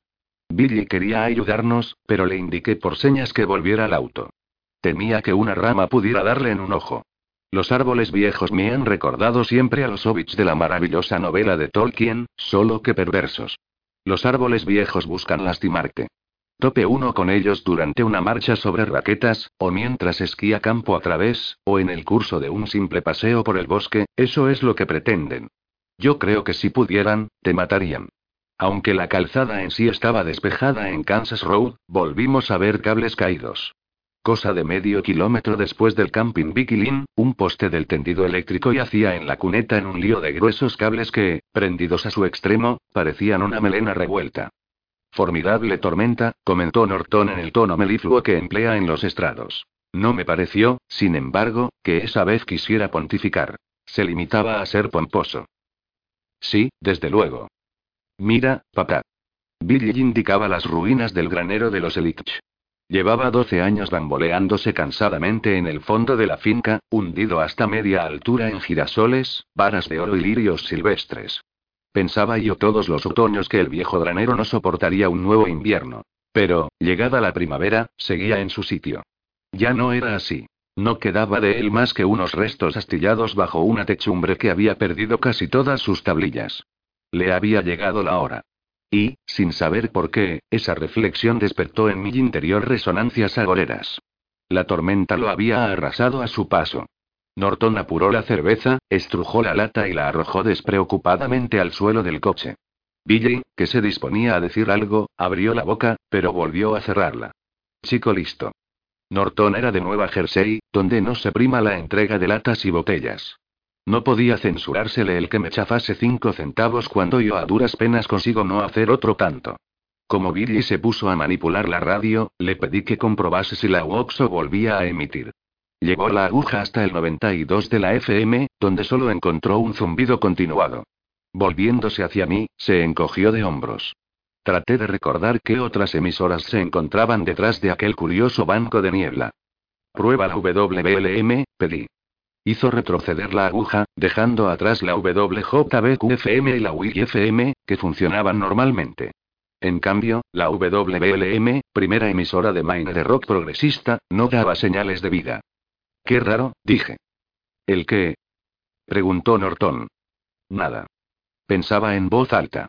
Billy había vuelto a sintonizar la WJBQ, que estaba ofreciendo su programa de música patrocinado por una conocida marca de cereales. No tardamos en llegar a Brighton. Si bien, ante la falta de fluido, la lavandería del centro comercial había cerrado sus puertas, tanto la farmacia como el supermercado permanecían abiertos. La zona de estacionamiento estaba muy llena y, como suele ocurrir en los meses de verano, buena parte de los coches exhibían matrículas de otros estados. Pequeños grupos, unos de mujeres, otro de hombres, sin duda todos comentando la tormenta, salpicaban la soleada zona. Vi a la señora Carmody, la de los animales disecados y el agua estancada, que entró majestuosamente en el supermercado, ataviada con un increíble traje de chaqueta y pantalón amarillo canario, y con un bolso, del tamaño de una maleta pequeña, colgado del brazo. Un idiota montado en una Yamaha pasó entonces rozándome casi el parachoques delantero. Llevaba una chaquetilla tejana y unas gafas de espejo e iba sin casco. Fíjate en ese fantoche imbécil, gruñó Norton. Di una vuelta a la zona de estacionamiento, en busca de una plaza conveniente. Ya me resignaba a la larga caminata desde el otro extremo, cuando me sonrió la suerte. Un Cadillac verde lima, de las dimensiones de un pequeño yate de recreo, estaba saliendo de uno de los espacios más próximos a la puerta del supermercado. Ocupé la plaza en cuanto la hubo dejado. Le entregué la lista de Billy. Tenía cinco años, pero sabía leer la letra de imprenta. Toma un carrito y ve empezando. El señor Norton te echará una mano. Yo quiero telefonear a tu madre. Volveré enseguida. Nos apeamos. Billy tomó a Norton de la mano inmediatamente. Cuando era aún más pequeño le enseñaron a no cruzar la zona de estacionamiento como no fuese de la mano de un adulto, y conservaba esa costumbre. Sorprendido primero durante un instante, Norton esbozó luego una pequeña sonrisa. Casi le perdoné el que hubiera palpado a Steph con los ojos. Entraron juntos en el súper. Me dirigí al teléfono público instalado entre la farmacia y la lavandería. Una mujer sudorosa con un conjunto de playa morado movía violentamente la horquilla del auricular. Me situé detrás de ella, con las manos en los bolsillos, y me pregunté por qué me sentía tan inquieto por Steph, y por qué razón mi malestar estaría relacionado con aquella franja de niebla blanquísima pero que no destellaba, con las emisoras mudas y, con el proyecto punta de flecha. La mujer de morado tenía quemaduras de sol en sus gruesos hombros cubiertos de pecas. Parecía un bebé color naranja, empapado en sudor. Colgó con furia y se volvió hacia la farmacia. Ahórrese sus diez centavos, dijo al verme. No deja de hacer ta ta ta, y se alejó malhumorada. Estuve por pegarme en la frente. Como era natural, las líneas telefónicas se habrían venido abajo en algún punto. Algunas eran subterráneas, pero no todas, ni mucho menos. Ello no obstante intenté la llamada. Los teléfonos públicos de nuestro distrito son de los que Steph llama aparatos paranoicos. En lugar de insertar la moneda, como en los teléfonos normales, con ellos has de marcar primero, y cuando el abonado contesta, previa una señal automática, meter los 10 centavos antes de que cuelguen. Un sistema exasperante, pero que aquel día me ahorró dinero. No se oía el tono de marcar. Como había dicho mi predecesora, no dejaba de hacer ta ta ta, Colgué y anduve lentamente hacia el súper, justo a tiempo para presenciar un pequeño y divertido incidente. Una pareja mayor se encaminaba, charlando, hacia la entrada. Y así, charlando, fueron a chocar los dos con la puerta. El encontronazo interrumpió su coloquio, y la mujer profirió un chillido de sorpresa. Se miraron cómicamente y rompieron a reír, y entonces el vejete empujó la puerta, no sin esfuerzo, esos batientes de visor eléctrico son pesados, le cedió el paso a su mujer y ambos entraron en el local. La electricidad, cuando falla, le crea a uno centenares de problemas. Lo primero que noté, al entrar a mi vez, fue la falta de aire acondicionado. En verano suelen regularlo de tal forma en ese supermercado, que como permanezca uno allí más de una hora sale congelado. Como la mayoría de los supermercados modernos, el federal estaba construido a la manera de las cajas de Skinner, donde el ratón, para obtener su recompensa, tiene que empujar la puerta indicada. Los artículos básicos, pan, leche, carne, cerveza, congelados, se encontraban todos al otro extremo del almacén, de modo que para acceder a ellos, uno tenían que pasar frente a los que las modernas técnicas de mercado llaman de impulso. Toda clase de cosas, desde encendedores baratos hasta huesos de caucho para perros. El pasillo de las frutas y las verduras comienza frente a la puerta de entrada. Escudriñé en aquella dirección, pero no vi ni rastro de Norton ni de mi hijo. La señora que había chocado con la puerta estaba examinando los pómelos. El marido llevaba una malla donde cargar las compras. Me interné en el pasillo y torcí a la izquierda. Los encontré dos pasillos más allá, Billy mirando con aire reflexivo los paquetes de jalea y de puddings instantáneos y Norton, situado a su espalda, atisbando hacia la lista de Steph. Su expresión, un tanto perpleja, me hizo sonreír. Me abrí paso hacia ellos por entre los desbordantes carritos, por lo visto Steph no era la única en quien la tormenta había despertado el espíritu de acopio, y los compradores curiosos. Norton tomó del estante superior dos latas de relleno para empanadas y las puso en el carro. ¿Qué tal va eso? Pregunté. Norton se volvió hacia mí con inconfundible alivio. Muy bien, ¿verdad, Billy? Ya lo creo, respondió mi hijo. Sin embargo, no pudo menos de añadir, en tono de cierta suficiencia. Pero hay cosas que ni el señor Norton entiende. Déjame ver, le tomé la lista. Norton había punteado con pulcritud a Bogadín las partidas, unas seis, entre ellas leche y un cartón de Coca-Colas, que él y Billy habían retirado. Faltaban, no obstante, alrededor de otros diez encargos. Tendríamos que volver a frutas y verduras, comenté. La nota dice tomates y pepinos. Billy hizo girar el carrito y Norton dijo. Acércate a las cajas, Dave, y echa un vistazo. Fui en aquella dirección y miré. Era la clase de espectáculo que a veces ilustran los periódicos, en días escasos de noticias, con un comentario humorístico al pie de la foto. Solo dos cajas estaban abiertas, y la doble fila de los que esperaban turno para pagar rebasaba las estanterías del pan, casi vacías, doblaba a la derecha y, flanqueando los mostradores de los congeladores, se perdía de vista. El resto de las cajas registradoras aparecían enfundadas. En cada uno de los dos puntos practicables la agobiada cajera marcaba las compras en una calculadora de bolsillo. Uno de los gerentes del federal, Bud Brown, y su ayudante Ollie Wex, estaban cada uno junto a una chica. Ollie Wex me caía bien. En cambio, Bud Brown, que parecía considerarse el Charles de Gaulle de los supermercados, no me resultaba demasiado simpático. A medida que las chicas terminaban de sumar las compras, Bud y Oye prendían una nota al cheque o a los billetes del cliente y arrojaban el conjunto en un cajón que habían dispuesto al efecto. Los cuatro parecían sentir calor y fatiga.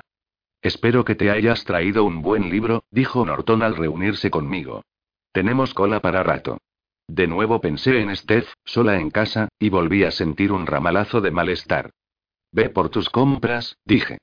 Billy y yo terminaremos con esto. Añado unas cuantas cervezas para ti. Sopesé la idea y me di cuenta de que con todo lo que había por hacer en la casa, no deseaba, a pesar del acercamiento, pasar la tarde emborrachándome con Brent Norton. No, gracias, Brent, repuse. En otra ocasión. Me pareció que se le alargaba un poco la cara. Como quieras, dijo la cómico, y se alejó. Le seguí con la mirada hasta que Billy me tiró de la camisa. ¿Has hablado con mamá? No.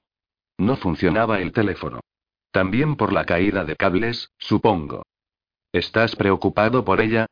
No, mentí. Lo estaba, y no poco, aunque sin saber por qué. Claro que no. ¿Tú sí? Que va, pero lo estaba. Se le veía en la cara. Debimos volver entonces, sin esperar a más. Aunque es posible que aún así hubiera sido demasiado tarde. 3. La llegada de la niebla. Volvimos al departamento de frutas y verduras como salmones que luchan por remontar un curso de agua. Vi caras conocidas. Mike Adlen, nuestro concejal. La señora Repler, la maestra, tras haber sembrado el terror entre varias generaciones de alumnos de tercero, en ese momento examinaba con expresión sarcástica los meloncillos cantalupo, y la señora Turman, que, a veces, cuando Steffi y teníamos que salir, cuidaba de Billy. La mayoría de los parroquianos, sin embargo, eran veraneantes que adquirían productos de los que no necesitaban cocción y bromeaban entre sí a cuenta de los sinsabores de la buena vida. Los fiambres habían desaparecido como si los vendiesen contra bailes de obsequio. No quedaban más que unos cuantos sobres de mortadela, algo de picadillo en gelatina y una solitaria, fálica salchicha ahumada. Cargué tomates, pepinos y un tarro de mahonesa. Steph pedía tocino ahumado, pero el tocino había desaparecido. Lo reemplacé por mortadela, pese a ser un producto que no he vuelto a comer con verdadero entusiasmo desde que la Dirección General de Sanidad dio cuenta de que cada sobre contenía una pequeña cantidad de cagadas de insectos, más por su dinero. Mira, dijo Billy cuando rodeamos la esquina del cuarto pasillo, soldados. Eran dos, de uniforme color khaki que destacaba entre el vivo colorido de la ropa veraniega y las prendas deportivas del público. Encontrándonos a no más de 50 kilómetros del proyecto Punta de Flecha, habíamos terminado por acostumbrarnos a la presencia de militares. Aquellos, sin embargo, no parecían ni en edad de afeitarse. Repasé la lista de Steph y vi que lo teníamos todo, no. Casi todo, pero faltaba algo. Al final, y como fruto de una idea tardía, había garabateado. ¿Botella de Lancers? Me pareció atinada la sugerencia. Por la noche, acostado y a podíamos beber un par de copas y, si se terciaba, preludiar el sueño con una larga, reposada sesión de amor. Dejé el carro, me dirigí a la sección de vinos y me hice con el Lancers. Al regresar, pasé por delante de la alta puerta de doble hoja que conduce a la trastienda, de donde me llegó el sostenido ronroneo de un generador de buen tamaño de potencia suficiente, sin duda, para alimentar los refrigeradores, aunque no bastante para suministrar fluido a las puertas, las cajas registradoras y todos los demás aparatos eléctricos. El zumbido que oía no era más fuerte que el de una motocicleta. Cuando Billy y yo nos incorporamos a la cola, apareció Norton con dos lotes. De seis cervezas, un pan de molde y la salchicha ahumada en que yo había reparado antes, y se colocó en la fila. Al faltar el aire acondicionado, hacía mucho calor en el local. Habiendo visto dos pasillos más allá Buddy Arleton mano sobre mano con su delantal colorado, me pregunté por qué él o algún otro de los chicos del almacén no habrían abierto cuando menos las puertas. El generador seguía ronroneando monótonamente. Sentí un incipiente dolor de cabeza. Pon aquí tus compras, no sea que se te caiga algo. Gracias. Como las colas llegaban ya a los congelados, los que necesitaban proveerse de ellos se veían obligados a pasar entre quienes las formaban, con lo cual menudeaban los disculpe y los perdone. Esto va a ser un coñazo, dijo Norton, de mal humor. Torcí un poco el gesto. No era la clase de lenguaje que me gusta que oiga Billy. El zumbido del generador se atenuó un poco y la fila avanzó. Norton y yo, deseosos ambos de eludir la desagradable querella que nos había llevado a los tribunales, iniciamos una deslavazada conversación sobre temas que iban desde el tiempo a las posibilidades que los Red Sox tenían de clasificarse. Agotado por fin nuestro escueto repertorio, guardamos silencio. Billy se movía, impaciente, a mi espalda. La fila discurría a paso de tortuga. Nos encontrábamos a la altura de los congelados, con los vinos caros y los champañas a la izquierda. Conforme nos acercábamos a las bebidas económicas, consideré la idea de cargar una botella de Ricle, el vino de mis desenfrenados años mozos, pero no la llevé a la práctica. Al fin y al cabo, tampoco había sido tan desenfrenada mi juventud. Caramba, papá. ¿Por qué no se dan más prisa? protestó Billy. La preocupación marcaba aún su rostro. De pronto, en la bruma de inquietud en que me hallaba envuelto, se abrió un jirón y por un fugaz instante algo espantoso me miró desde el otro lado. La metálica, rutilante faz del terror. Fue solo un momento. Paciencia, campeón, dije. Habíamos alcanzado las estanterías del pan. El punto en que la doble cola torcía a la izquierda se distinguían y a los pasillos de las cajas, los dos de las que permanecían en funcionamiento y los otros cuatro, desiertos, que mostraban en sus inmóviles cintas transportadoras pequeños rótulos, obsequio de los cigarrillos Winston, con la inscripción. Por favor, diríjase a otra caja. Al otro lado se alzaban los altos ventanales reticulares que permitían ver la zona de estacionamiento y, al fondo, el cruce de la Nacional 117 con la 302. Parte de la vista quedaba tapada por los papeles blancos de las ofertas y del obsequio habitual de la quincena, que resultaba ser la enciclopedia de la madre naturaleza. Estábamos en la cola que a su debido tiempo nos llevaría frente a Wood Brown. Aún teníamos por delante alrededor de 30 personas, y la más visible de ellas era la señora Carmody, que, con su detonante traje, parecía un anuncio de la fiebre amarilla. De repente sonó a lo lejos un aullido que fue cobrando fuerza hasta disolverse en un enloquecedor concierto de sirenas de la policía. En la carretera vibró un bocinazo seguido por un chirrido de frenos y un fuerte olor de goma quemada. Aunque no alcanzaba a ver lo que ocurría, estaba mal situado, el ruido de la sirena llegó a su máximo volumen al acercarse al supermercado, y fue perdiendo intensidad a medida que el coche de la policía se alejaba. Unos cuantos de los que aguardaban turno, no muchos, se apartaron de la cola para mirar. Después de tan larga espera, la gente no quería arriesgarse a perder su puesto. Entre los curiosos estaba Norton, que tenía sus compras en mi carro. Al volver, unos segundos más tarde, dijo. Policía local. Empezó a silbar entonces la sirena del cuartel de bomberos hasta convertirse progresivamente en un alarido, que decreció por un momento para luego tomar nueva fuerza. Billy me asió de la mano, se aferró a ella. ¿Qué ocurre, papaito? preguntó. Y a renglón seguido. Estará bien, mamá. Debe de ser un incendio en Kansas Road, dijo Norton. Esos condenados cables que derribó la tormenta. Los coches bomba lo apagarán en un instante. Eso proporcionó sustancia a mi inquietud. También en mi casa había cables caídos. Bud Brown le hizo una observación a la cajera cuya labor supervisaba. La muchacha debía estado ladeando la cabeza para ver qué sucedía. Ella se sonrojó y volvió a su calculadora. Sentí la necesidad de abandonar aquella cola. Súbitamente sentía la viva necesidad de abandonarla. Pero, como la fila se puso de nuevo en movimiento, me pareció tonto retirarme. Estábamos a la altura de los cartones de cigarrillos. Empujaron la puerta de la calle y entró alguien, un adolescente. Me pareció que era el chico con quien habíamos estado a punto de topar, el que iba sin casco en la llamada. La niebla. Gritó. Tendrían que ver la niebla. Está ahí mismo, en Kansas Road. La gente se volvió hacia él. Estaba jadeante, como si hubiera corrido una larga distancia. Nadie dijo nada. Vaya, tendrían que verla, repitió, esa vez como a la defensiva. El público le miraba. Algunos mudaron de postura, pero nadie quería perder su turno. Los pocos clientes que aún no se habían sumado a las colas dejaron sus carritos y, cruzando los pasos de las cajas vacías, trataron de ver lo que el chico indicaba. Un tipo corpulento, tocado con un sombrero veraniego de ancha banda de cachemir, la clase de sombrero que apenas se ve, como no sea en los anuncios de cerveza ambientados en comidas al aire libre, tiró de la puerta de salida y un pequeño grupo, de quizá 10 o 12 personas, salió con él. El chico se les unió. Cierren esa puerta, que se va a escapar toda la refrigeración. Bromeó uno de los jovencísimos militares, y se oyeron unas cuantas risas. Yo no reí. Yo había visto la niebla en su avance por el lago. ¿Por qué no vas a echar una ojeada, Billy? Dijo Norton. No, repliqué yo al instante, por ninguna razón concreta. La fila volvió a avanzar.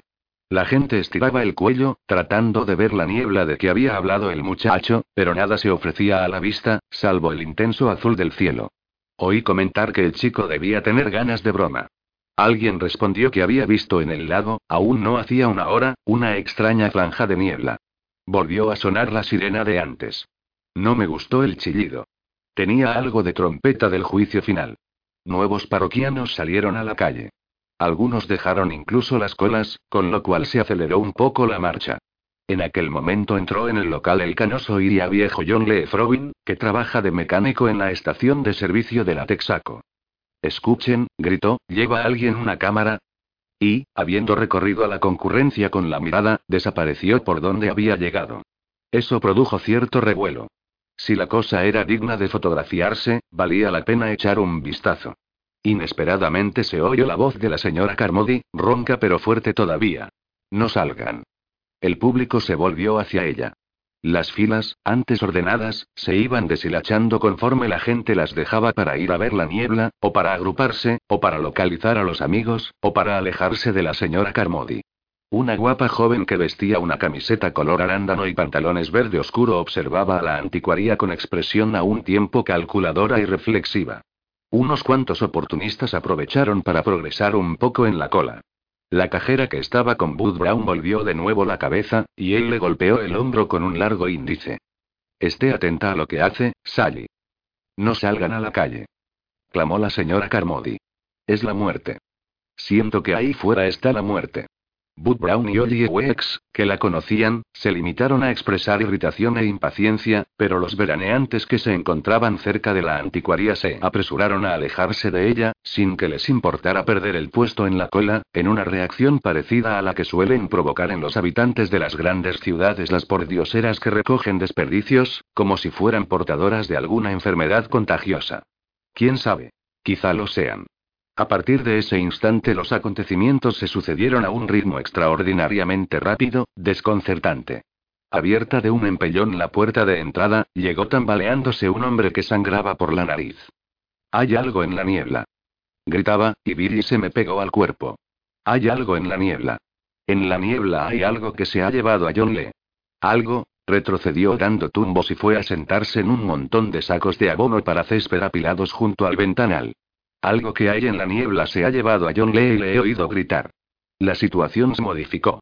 Tensos los nervios a causa de la pasada tormenta, de la sirena de los bomberos, de la sutil alteración que cualquier fallo del fluido eléctrico produce en la psique norteamericana, y debido al clima de creciente malestar que se iba creando a medida que las cosas cambiaban, no encuentro mejor definición que esa. Cambiaban, la gente empezó a moverse en bloque. No fue una estampida. Si dijese eso, crearía una impresión totalmente errónea. No fue exactamente un movimiento de pánico. Nadie corrió. Al menos, no la mayoría. Pero se movieron. Algunos, tan solo hasta el ventanal situado al otro lado de las cajas, deseosos de mirar hacia afuera. Otros cruzaron rápidamente la puerta de entrada, algunos cargando las compras todavía por pagar. Eh, oigan. Que eso no ha pasado por caja. Intervino acalorado Wood Brown. Oiga. Usted. Traiga aquí esos panecillos rellenos. Alguien se rió de él con una risa gutural, abandonada, que hizo sonreír a otros. Pero, aún sonrientes, se les veía confusos, desorientados, nerviosos. Entonces, como se oyera otra risa, Brown se sonrojó. Le arrebató una lata de setas a una señora que pasaba junto a él para sumarse a los que miraban por el ventanal reticulado, los curiosos se alineaban allí con ánimo de atisbar por los resquicios como mirones aplicados a la valla de un solar en construcción.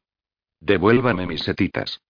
Chilló la mujer, y ese estrambótico diminutivo provocó locas risas en dos hombres que se encontraban cerca de allí, con lo cual todo adquirió de pronto las características de la tradicional casa de orates. La señora Carmody volvió a gritar que no saliéramos.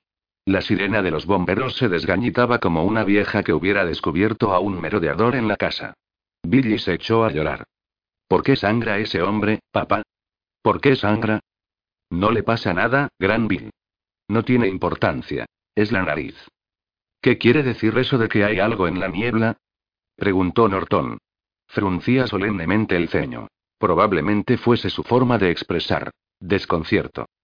Papá, tengo miedo, dijo Billy entre sus lágrimas. ¿No podemos volver a casa, por favor? Alguien, al pasar, me empujó con brusquedad y me hizo perder el equilibrio. Tomé a Billy en brazos. Yo también me estaba asustando. La contusión iba en aumento.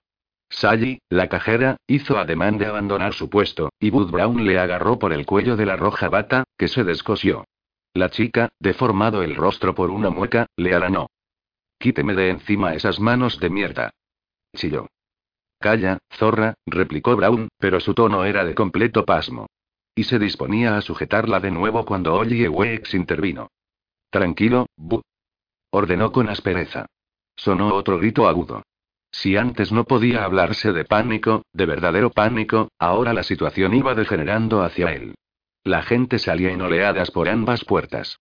Se oyó ruido de vidrios rotos, y por el suelo se extendió un espumeante charco de Coca-Cola. Cristo, ¿qué pasa aquí? exclamó Norton. Eso fue cuando empezó a oscurecer, pero no. No lo digo bien. Lo que pensé en aquel momento no fue que estuviera oscureciendo, sino que se habían apagado las luces del súper. Un rápido reflejo me hizo elevar la vista hacia los fluorescentes, y no fui el único en eso. Y al principio, hasta que recordé el corte de fluido, tuve la impresión de que a eso se debía el cambio de luz. Pero entonces caí en la cuenta de que los tubos habían estado apagados todo el tiempo, sin que por eso notásemos oscuridad en el local. Y luego lo comprendí, aún antes de que empezaran a gritar y a señalar los que se hallaban junto al ventanal. Llegaba la niebla. Llegó por Kansas Road, del lado del estacionamiento, y ni siquiera a esa corta distancia difería para nada de cuando la vi por vez primera al otro extremo del lago. Era blanca y clara, pero no resplandecía. Avanzaba deprisa, y había tapado ya casi por completo el sol, en cuyo lugar se veía una moneda de plata, como una luna llena de invierno que luciese tras un fino velo de nubes. Llegó con perezosa rapidez. Observándola, recordé el aguacero de la víspera. Hay grandes fuerzas en la naturaleza, terremotos, huracanes, tornados, que rara vez vemos en acción. Yo no las he visto todas, pero lo que he visto de ellas me lleva a pensar que tienen una cosa en común, y es esa desmayada, hipnótica rapidez de su avance. Su contemplación subiuga, como les había ocurrido a Billy y a Steffi frente al ventanal panorámico la noche anterior. Ascendió equitativa por el negro asfalto de la calzada de dos carriles y la borró de la vista. La hermosa casa restaurada de los Nkon, de estilo colonial holandés, fue engullida íntegramente. El primer piso del destartalado edificio de apartamentos lindante con ella sobresalió durante un instante de la blancura, y luego se desvaneció también. Las señales de conserve su derecha, instaladas en el acceso y en las salidas de la zona de estacionamiento del federal, desaparecieron en un limbo en que sus negras letras quedaron flotando hasta un segundo después de que el blanco sucio de las placas se esfumara. A continuación se fueron evaporando los coches del estacionamiento. Cristo, ¿qué pasa aquí? repitió Norton, a con la voz entrecortada. Llegó hasta nosotros devorando con igual desembarazo el negro del alquitrán y el azul del cielo. A unas seis metros de distancia la línea divisoria era perfectamente neta. Me invadió la disparatada sensación de estar asistiendo a un efecto visual de extraordinaria maestría, un producto de la consumada técnica de Hollywood. Ocurrió tan rápido. El cielo azul se redujo a un ancho mantón, luego a una franja, más tarde a un trazo de lápiz, y finalmente se esfumó. Una anodina masa blanca se apretujaba contra la luna del amplio escaparate. Yo alcanzaba a ver hasta el barril que, destinado a desperdicios, se encontraba a quizá metro y medio de distancia, y, vagamente, hasta el parachoques delantero de mi automóvil, pero no más allá. Una mujer soltó un chillido muy fuerte y prolongado. Billy se apretó más contra mí. Su cuerpo temblaba como un atillo de cables de alta tensión. Lanzando a su vez un fuerte grito, un hombre echó a correr hacia la salida por uno de los desiertos pasos de las cajas. Creo que fue eso lo que finalmente inició la desbandada. La gente salió en tropel hacia la niebla. ¡Eh! rugió Brown. No sé si estaba furioso, asustado o ambas cosas. Tenía la cara casi morada, y las venas del cuello, hinchadas, resaltaban gruesas como cables de batería. Eh, ustedes, no pueden llevarse esas cosas. Vuelvan aquí con esas cosas. Déjenlas. No se las lleven. Eso es robar. Sin dejar de correr, algunos arrojaron a un lado sus compras. Unos pocos reían, excitados, pero esos eran los menos. Salieron en torrente hacia la niebla, y ninguno de los que allí nos quedamos volvimos a verlos nunca más. Un olor ligeramente acre penetraba por la puerta abierta. Nuevos parroquianos comenzaron a agolparse allí. Hubo codazos, empujones. La espalda empezaba a dolerme de cargar a Billy, que era bastante grande. Steph le llamaba a veces su novillo. Norton se puso a caminar de un lado para otro con expresión preocupada y algo abstraída. Le vi encaminarse a la puerta. Cargué a Billy en el otro brazo y detuve a Norton antes de que se alejara. No, hombre, no hagas eso, dije. Se volvió. ¿Cómo? Que esperemos a ver. A ver qué. No sé, repuse. ¿Te parece que? Inició una pregunta, cuando surgió un grito de la niebla. Norton calló. El prieto grupo de los que se apiñaban junto a la salida se hizo menos compacto y retrocedió. El parloteo, las voces, las exclamaciones fueron remitiendo. Las caras palidecieron súbitamente, se achataron, se tornaron bidimensionales. El grito se prolongaba incesante, en competencia con la alarma de incendios. Parecía imposible que unos pulmones humanos alojaran aire suficiente para sustentar semejante alarido. Oh, Dios mío, balbució Norton, y se peinó el pelo con los dedos. El grito cesó bruscamente. No fue perdiendo volumen. Se cortó en seco. Otro individuo, un tipo corpulento que vestía los pantalones de trabajo color Katy, se lanzó a la calle, yo creo que con ánimo de rescatar al que gritaba. Por un instante fue visible su contorno al otro lado del cristal, entre la niebla, como una silueta percibida tras el velo de grasa de un vaso de leche. Luego, y que yo sepa fui el único en ver eso, algo, una sombra gris en mitad de toda aquella blancura, se movió a su espalda. Y me dio la impresión de que en lugar de internarse en la niebla, el hombre de los pantalones kaki fue propulsado hacia ella, las manos en alto, como por sorpresa. Durante un segundo el silencio fue total en el súper. Una constelación de lunas cobró inesperada vida en el exterior. Las luces de sodio del estacionamiento, sin duda alimentadas por cables subterráneos, acababan de encenderse. No salgan a la calle, dijo la señora Carmody en su mejor tono agorero. Salir es la muerte. De pronto, nadie más mostró dispuesto a reír o a protestar. Afuera sonó un nuevo grito, este ahogado y un tanto lejano. Billy volvió a estrecharse contra mí. ¿Qué ocurre, David? Me preguntó Odie Wex, que había abandonado su puesto. Gruesas gotas de sudor le perlaban la cara, suave y redonda. ¿Qué es esto? Que me aspen si lo sé, repuse. Parecía muy asustado. Oye, que era soltero y vivía en una graciosa casita del lago Iglán, solía frecuentar el bar de Pleasant Mountain. En el regordete meñique izquierdo lucía un anillo con un zafiro en forma de estrella. El año anterior había ganado en la lotería estatal un premio que invirtió en la sortija. Yo siempre había tenido la impresión de que a Ollie le amedrentaban un poco las mujeres. Esto no me gusta, dijo. A mí tampoco. Billy, voy a tener que bajarte. Me estás rompiendo los brazos. Te tendré de la mano, ¿de acuerdo? Mami, susurró. No le pasa nada, respondí. Algo había que decir. Pasó junto a nosotros, enfundado en el viejo suéter universitario que lleva todo el año, el excéntrico propietario de la tienda de lance situada junto al restaurante John. Es una de esas nubes de contaminación, expresó en voz alta. De las fábricas de Rumlord y South Paris. Productos químicos, y con eso enfiló el pasillo número 4, por el lado de los medicamentos y del papel higiénico. Salgamos de aquí, David, dijo Norton sin la menor convicción. ¿Qué decías que? Se produjo una sacudida, acompañada de un ruido seco. Una curiosa, vibrante sacudida que sentí sobre todo bajo los pies, como si el edificio entero se hubiese hundido un metro súbitamente. Varios parroquianos emitieron exclamaciones de temor y sorpresa. Se oyó un tintineo musical, de botellas que entrechocaban en las estanterías y, ladeándose, caían y se destrozaban en el embaldosado. Del ancho escaparate reticulado saltó una cuña de vidrio y vi que el armazón de madera que enmarcaba los rectángulos de grueso cristal se había torcido y agrietado en algunos puntos.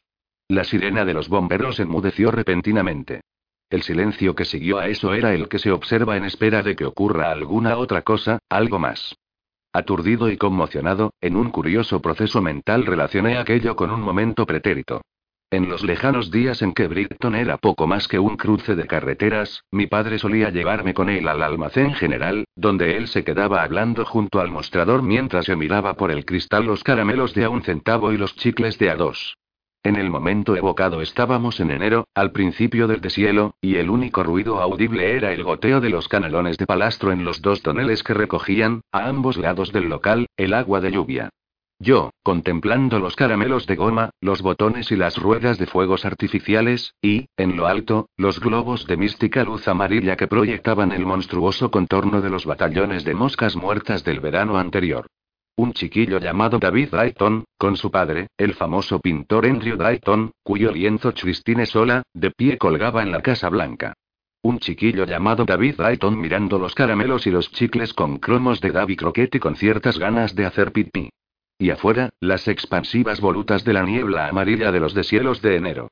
El recuerdo se desvaneció, pero muy lentamente. Escuchen. Bramó Norton, dirigiéndose al público. Escúchenme todos. Se volvieron hacia él. Norton mantenía en alto ambas manos, los dedos desplegados, como un candidato a un puesto político que apaciguara a sus seguidores. Salir puede ser peligroso. Gritó. ¿Por qué? Replicó una mujer, gritando a su vez. He dejado a mis hijos en casa. Tengo que volver con ellos. Salir es la muerte. Repitió inesperadamente la señora Carmody. Estaba junto a los sacos de 10 kilos de fertilizantes apilados al pie del escaparate. Su cara parecía un poco abultada, como si se le estuviera hinchando. Un adolescente le propinó un empellón que la hizo caer sentada, con un rezongo de sorpresa, sobre los sacos. Calle, vieja pelleja. Termine con esos disparates de mierda. Por favor. Continuó Norton. ¿Por qué no esperamos un poco, hasta que pase la niebla y podamos ver? Le interrumpió una algarabía de voces contradictorias. Tiene razón, le secundé, alzando el tono para hacerme oír. Tratemos de mantener la calma. Creo que ha sido un temblor de tierra, dijo un hombre con gafas. En una mano llevaba una bolsa de hamburguesas y un paquete de bollos, y con la otra estrechaba la de una niñita de tal vez un año menos que Billy. Creo de veras que ha sido un temblor de tierra. En Naples tuvieron uno hace cuatro años, dijo un grueso vecino de Brighton. Eso fue en casco, le corrigió inmediatamente su mujer en el tono inconfundible de la polemista inveterada. En Naples, repitió el hombre, pero ya con menos seguridad. En casco, remachó la esposa, y el hombre desistió. Un bote que la sacudida, temblor de tierra o lo que fuese había empujado hasta el mismo borde de la estantería, cayó al suelo con un golpe seco. Billy se echó a llorar. Quiero irme a casa. Quiero irme con mi madre. ¿No puede hacer callar a ese niño? Me espetó Wood Brown, cuyos ojos danzaban de un lado a otro, con viveza pero sin propósito. ¿Quiere que le estampe un puñetazo en los dientes, bocachas? Le contesté. Vamos, Dave, intervino Norton, aturdido, eso no nos conduce a nada. Lo siento, dijo la mujer que había hablado en primer término, lo siento pero no puedo quedarme. Tengo que ir a casa, a ocuparme de mis hijos. Se volvió para mirarnos. Una mujer rubia, bonita, de rostro cansado. He dejado a la niña a cargo del pequeño, ¿se dan cuenta? Prosiguió. La niña solo tiene ocho años, y a veces olvida, olvida que debe, en fin, que ha de cuidar del pequeño, ¿se dan cuenta? Y al pequeño le gusta, le gusta poner en marcha los quemadores de la cocina, por ver encenderse la lucecita roja, y a veces se lía con los enchufes, cosas de chiquillos, y como al rato la niña se cansa de vigilarle, tiene ocho años nada más, dejó de hablar y se limitó a observarnos. Supongo que en ese instante debíamos de parecerle tan solo una hilera de ojos despiadados. No ya seres humanos, sino ojos nada más. ¿Es que nadie va a ayudarme? gritó, trémulos los labios. No hay, no hay nadie aquí dispuesto a acompañar a una señora a su casa. Nadie contestó. Los presentes rebullían incómodos. Lívida, la mujer fue recorriendo las caras con la mirada. El hombre gordo de Bridgeton, aunque poco resuelto, hizo ademán de adelantarse, pero la esposa lo frenó con un rápido tirón de la mano, cerrada en torno a su muñeca como un hierro. ¿Usted? le preguntó la mujer rubia a Ollie. Este sacudió la cabeza. ¿Usted? le dijo Abu. El gerente dejó en el mostrador la calculadora de bolsillo, sin contestar. ¿Usted? Se dirigió a Norton, que empezó a decir no sé qué en su inflado tono de picapleitos, algo referente a la conveniencia de que nadie actuase con precipitación, y, y la mujer hizo caso omiso de él, con lo cual Norton dejó su frase en suspenso. ¿Usted? Se volvió hacia mí. Y yo, tomando nuevamente en brazos a Billy, le abracé como un escudo con que protegerme de aquel terrible semblante demudado. Espero que todos ustedes se consuman en el infierno, dijo ella sin alzar la voz, en un tono de infinito cansancio. Y dirigiéndose hacia la puerta de salida, la abrió de un tirón con ambas manos. Quise decirle algo, pedirle que volviera, pero tenía demasiado seca la boca. Señora, escuche, señora, empezó a decir, alzando un brazo, el chico que había abucheado a la Carmody. La mujer miró la mano que le tendía y el muchacho la dejó marchar, rojo de vergüenza. Se internó en la niebla. La seguimos con la mirada, sin decir palabra. Vimos cómo la niebla la envolvía, la hacía insustancial, la convertía, privándola de corporeidad, en simple silueta de un ser humano ejecutada a lápiz tinta en un papel de una blancura que no se da en el mundo, y nadie dijo nada. Por un breve instante ocurrió como con las letras de la placa de conserve su derecha, que parecían flotar en la nada. Piernas, brazos, pálido cabello rubio desaparecieron. Solo el brumoso espectro de su rojo vestido de verano permaneció, como danzando en un limbo blanco. Y entonces se desvaneció también el vestido, y nadie dijo nada. 4. El almacén. Problemas en el generador. Lo que le ocurrió al mozo. Billy empezó a ponerse histérico. Víctima de una especie de rabieta, y como regresando de pronto a sus dos años de edad, ronca la voz entre las lágrimas, intemperante, llamaba a gritos a su madre, el labio superior cubierto de mocos. Le rodeé los hombros con el brazo y, tratando de calmarle, me alejé con él por uno de los pasillos centrales. Pasamos el blanco mostrador de las carnes, que se extiende, al fondo, a todo lo ancho del local.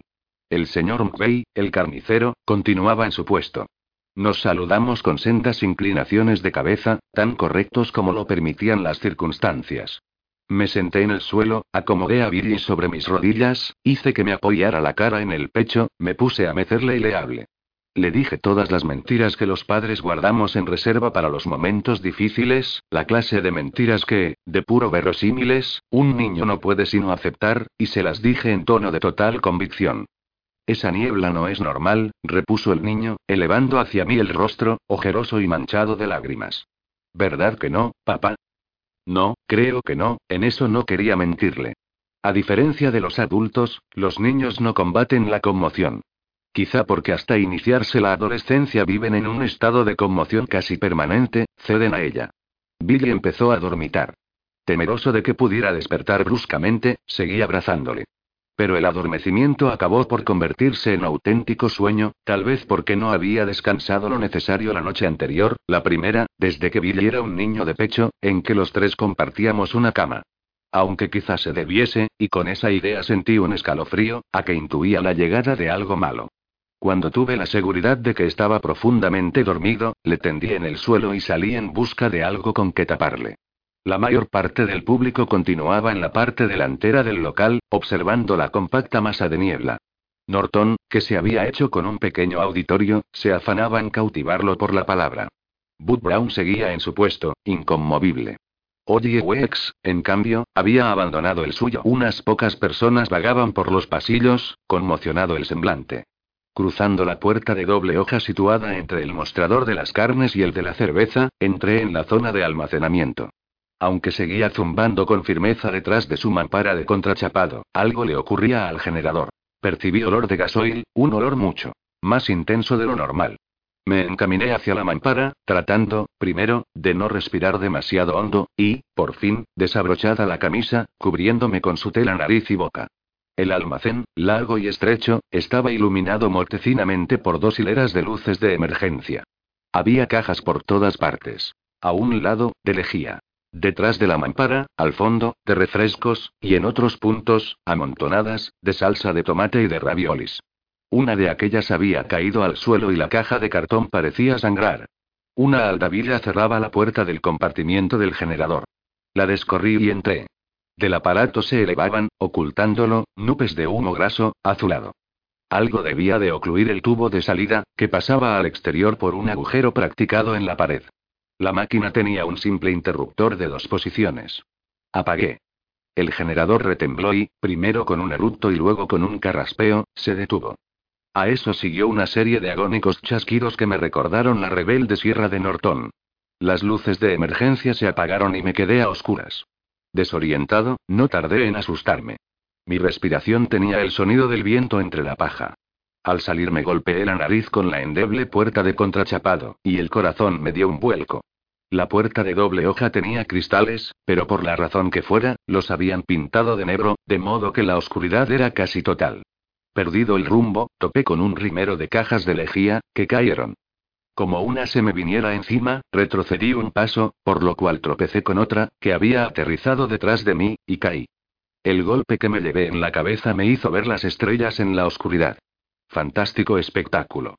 Tendido en el suelo, maldiciéndome al tiempo que me frotaba la cabeza, me recomendé conservar la calma. Debía salir de allí y volver con Billy, pensé. ¿Qué temía? Que algo blando y viscoso me agarrase el tobillo o la mano con que tanteaba en la oscuridad.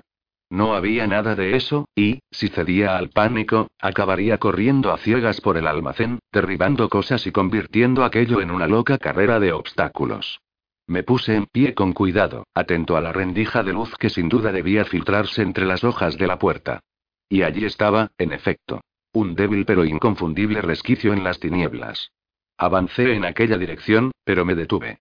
Oí un ruido. Un ruido tenue, susurrante. Cesó, pero de nuevo se hizo audible con un pequeño, furtivo topetazo. Alterado todo mi interior, volví como por arte de magia a mis cuatro años de edad. Aquel ruido no procedía del supermercado, sino de detrás de mí, de la calle. Venía de la niebla, donde algo se deslizaba por la fachada, la palpaba, la arañaba, buscando, quizá, la manera de entrar. A lo mejor ya había entrado, y me buscaba a mí. Y dentro de un instante sentiría en el zapato lo que hacía aquel ruido. En el zapato o en el cuello. De nuevo oí el ruido. Me convencí de que venía de fuera. Pero eso no mejoraba las cosas. Di a mis piernas la orden de moverse, y no me obedecieron. Entonces cambió la naturaleza del ruido. Algo rechinó en la oscuridad. El corazón me dio un salto en el pecho y me precipité hacia la fina línea vertical de luz. Golpeé las puertas con los brazos tendidos e irrumpí en el súper. Justo detrás de la doble hoja había tres o cuatro personas, entre ellas Oye Wex, que, con la sorpresa, retrocedieron en un brinco colectivo. Oye se llevó una mano al pecho. David. Exclamó con voz ahogada. Por amor de Dios, es que pretendes quitarme diez años de... Me vio la cara. ¿Qué te pasa? ¿No lo habréis oído? Alta y chillona, ni yo mismo reconocía mi voz. ¿Nadie lo ha oído? No habían oído nada, claro está. Se habían acercado para ver a qué se debía el paro del generador. Mientras Oye me lo explicaba, llegó uno de los mozos con los brazos cargados de linternas. Nos miró alternativamente a Oye y a mí con expresión curiosa. El generador lo paré yo, dije, y expliqué el motivo. ¿Qué ha oído? Quiso saber uno de los otros, un tal Jim no sé cuántos que trabajaba en el departamento local de carreteras. No lo sé. Como un rechinar. Un ruido deslizante. No quiero volver a oírlo. Nervios, dijo el otro tipo que estaba con Olie. No. No fueron nervios. ¿Lo oyó antes de que se apagaran las luces? No. Fue después. Solo que, solo que nada. Me di cuenta de cómo me miraban. No querían saber más ni de malas noticias ni de cosas inquietantes o desequilibradas. El cupo estaba ya completo. Oye era el único que daba la impresión de creerme. Entremos y pongamos otra vez en marcha el motor, dijo el mozo, y comenzó a repartir linternas entre todos nosotros. Oye tomó la suya con expresión dubitativa. El chico me tendió otra a mí. Había un punto de desdén en su mirada. Tenía quizá 18 años. Tras una breve reflexión, tomé la linterna. De todas formas, necesitaba algo con que tapar a Billy. Oye abrió las puertas y las inmovilizó con unas cuñas, de modo que entrase un poco de luz. El suelo aparecía sembrado de cajas de lejía junto a la puerta de contrachapado entornada. El tal Jim olisqueó el aire. Desde luego, huele mal, confirmó. Creo que hizo bien en apagar el motor. Los haces de las linternas danzaban sobre las cajas de conservas, papel higiénico y comida para perros. Girones de humo flotaban en su luz, procedentes del obturado tubo de salida. El mozo recorrió con su luz la ancha puerta de carga, situada al extremo del almacén, a la derecha. Oye y los otros dos hombres entraron en el compartimiento del generador. Los haces de sus linternas, que oscilaban inquietos por aquel espacio, me recordaban las historias de aventuras que había ilustrado cuando estaba en la universidad. Piratas en el acto de enterrar su oro ensangrentado, o acaso el médico loco y su ayudante robando un cadáver. Retorcidas sombras monstruosas, producto del entrecruzamiento de las luces, saltaban por las paredes. El generador crujía irregularmente a medida que se enfriaba. El mozo se dirigió hacia la puerta de carga alumbrándose con la linterna. Yo no me acercaría ahí, dije. Sí, y ya sé que usted no se acercaría. Prueba ahora, oye, pidió uno de los hombres. El generador resolvió y enseguida se puso a rugir. Jesús. Apaga. Mi madre, la peste que suelta eso. El motor volvió a pararse. El mozo regresaba de la puerta de carga en el momento en que los otros salieron del cuartito. No hay duda. La salida de humos está tapada, dictaminó uno de los hombres. Os diré lo que vamos a hacer, intervino el mozo. Los ojos le brillaban a la luz de las linternas, y en su cara, en nada distinta de las muchas que había yo diseñado en mis portadas para historias de aventuras, se leía una expresión de completo desenfado. Si lo ponéis en marcha un momento, y os subiré la puerta de carga, daré la vuelta y desbrozaré la salida de humos. No me parece buena idea, Norm, repuso Oye, indeciso. ¿La puerta es eléctrica? preguntó el que se llamaba Jim. Claro, dijo Oye. Pero no me parece sensato que... No se habla más, le interrumpió el otro. Iré y yo, añadió, echando hacia atrás la gorra de béisbol con que se cubría. No, no lo entendéis, quiso explicarse Oye nuevamente. Es que de veras no creo que ninguno. No te preocupes, le contestó el otro en tono indulgente, desentendiéndose de él. Norm, el mozo, estaba indignado. Mirad, la idea fue mía, dijo. De pronto, como por ensalmo, se habían puesto a discutir, no si debía hacerse aquello, sino quién debía hacerlo. Claro está que ninguno había oído aquel espantoso ruido deslizante. Déjenlo de una vez. Dije en voz muy alta. Se volvieron hacia mí. Parecen no darse cuenta, continué. O empeñarse en no comprender. Esta niebla no es normal. Nadie ha puesto los pies en el supermercado desde que empezó. ¿Cómo abran esa puerta de carga y entre algo? ¿Algo de qué estilo? Dijo Norm, con el espléndido desdén de un macho de 18 años. Del de lo que hizo el ruido que yo oí. Perdóneme, señor Dayton, terció Jim, pero a mí no me consta que usted oyera nada. Sé que es usted un pintor de altos vuelos, con relaciones en Nueva York, en Hollywood y en todas partes, pero a mi entender, eso no le hace a usted distinto de los demás. Lo que pasó, supongo, es que entró aquí a oscuras y, a lo mejor, se, aturulló un poco. Quizá, repuse. Y quizá, si tanto interés tiene en salir a trastear ahí detrás, lo primero que tendría que haber hecho era asegurarse de que aquella señora llegaba con bien junto a sus hijos. Su actitud, como la de su amiguete y la de Norm, el mozo, me estaba sacando de mis casillas y, al mismo tiempo, hacía que mi temor fuera en aumento. Sus ojos tenían el brillo que adquieren los de algunos hombres cuando, armados con carabinas, organizan una cacería de ratas en el vertedero municipal. Oiga, intervino el compadre de Jim, cuando necesitemos sus consejos se los pediremos. Oye, dijo vacilante. La verdad es que lo del generador no tiene tanta importancia.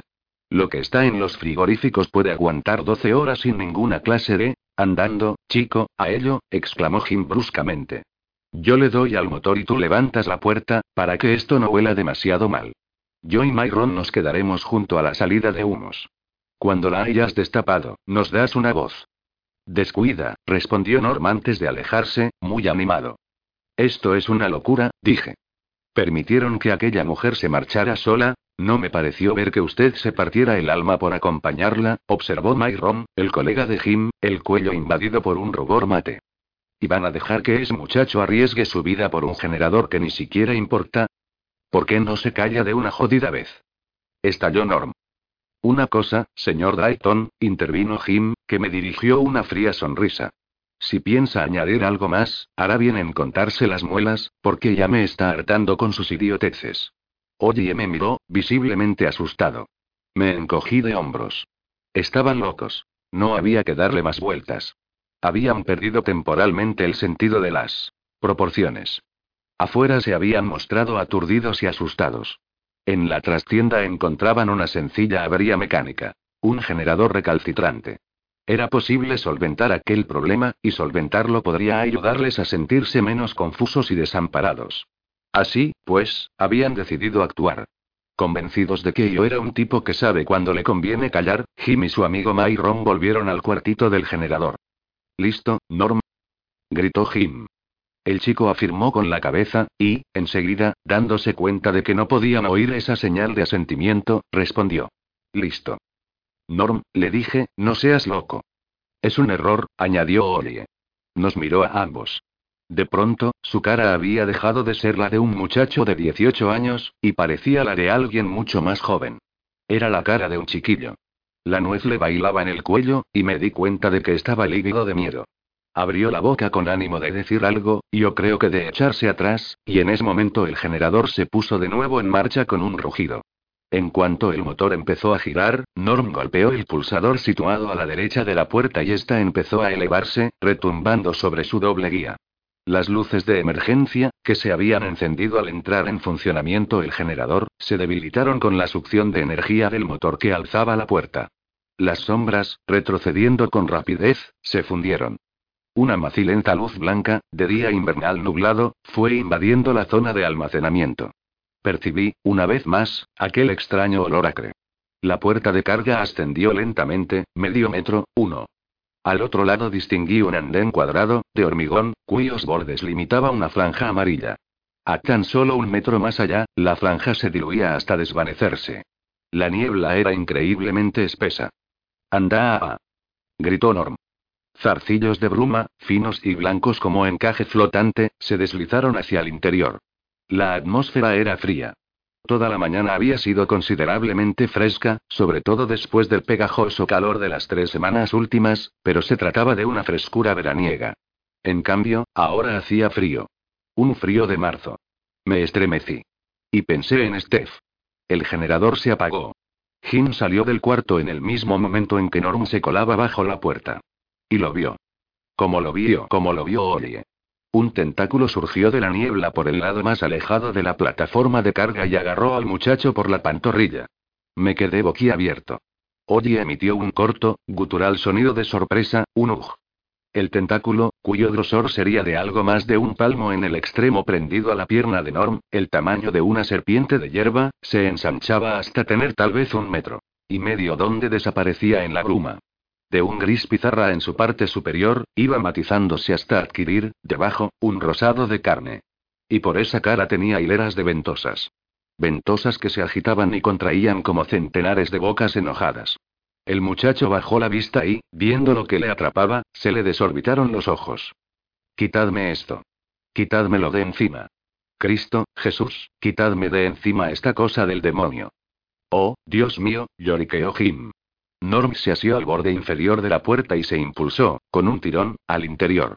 El tentáculo dio la impresión de abultarse, como lo hace un brazo cuando lo flexionamos, y el chico salió despedido contra la plancha ondulada de la puerta, que golpeó sonoramente con la cabeza. El tentáculo se hinchó más aún, y las piernas y el torso de Norm comenzaron a deslizarse hacia afuera.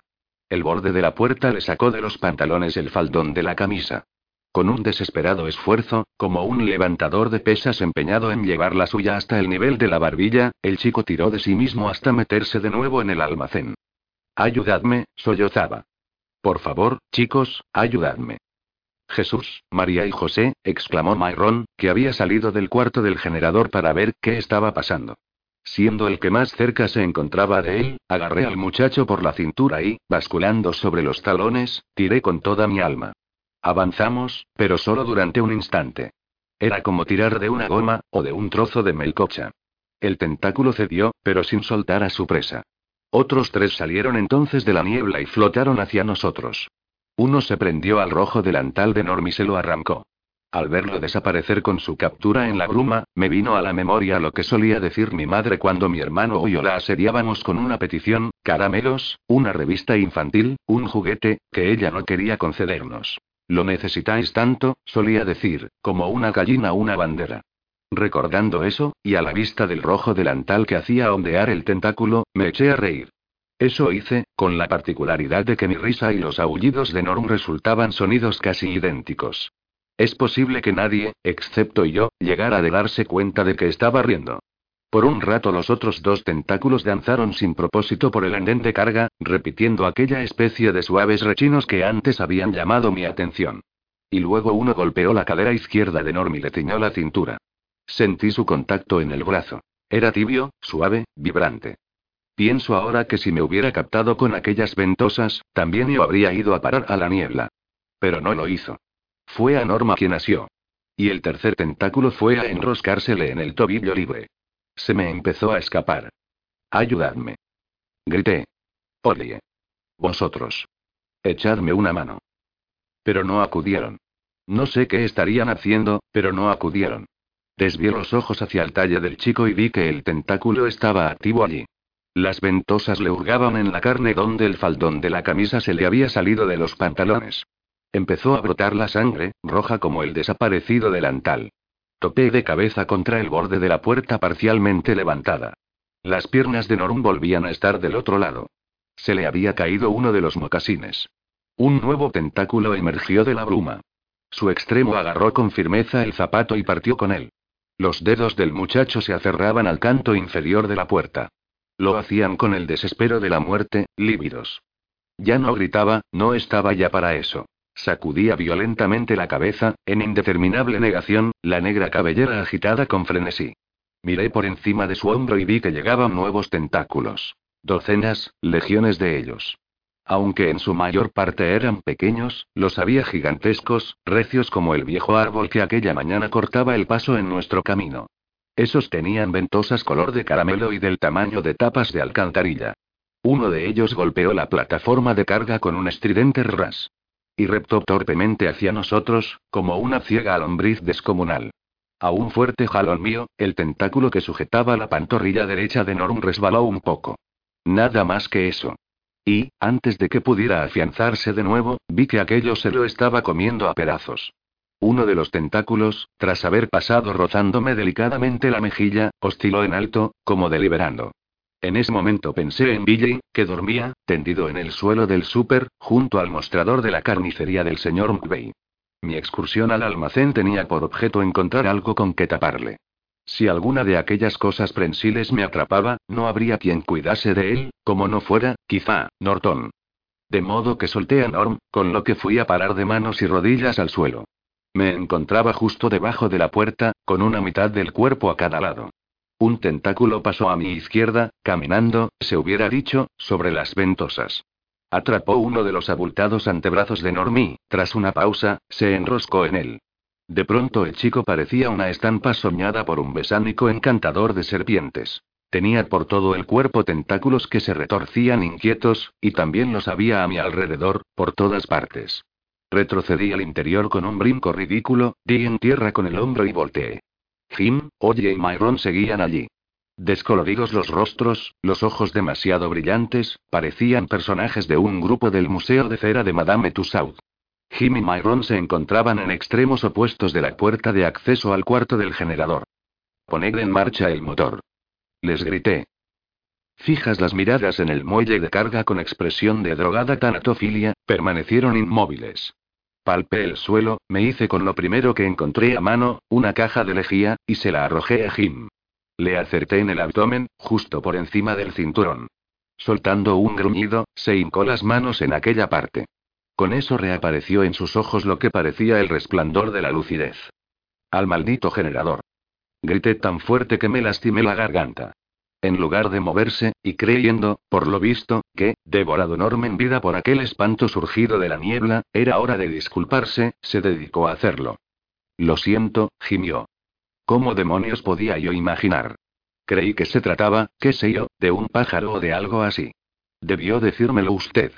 Le oí decir algo, pero debió explicarse mejor, fue Oye quien entonces se puso en marcha.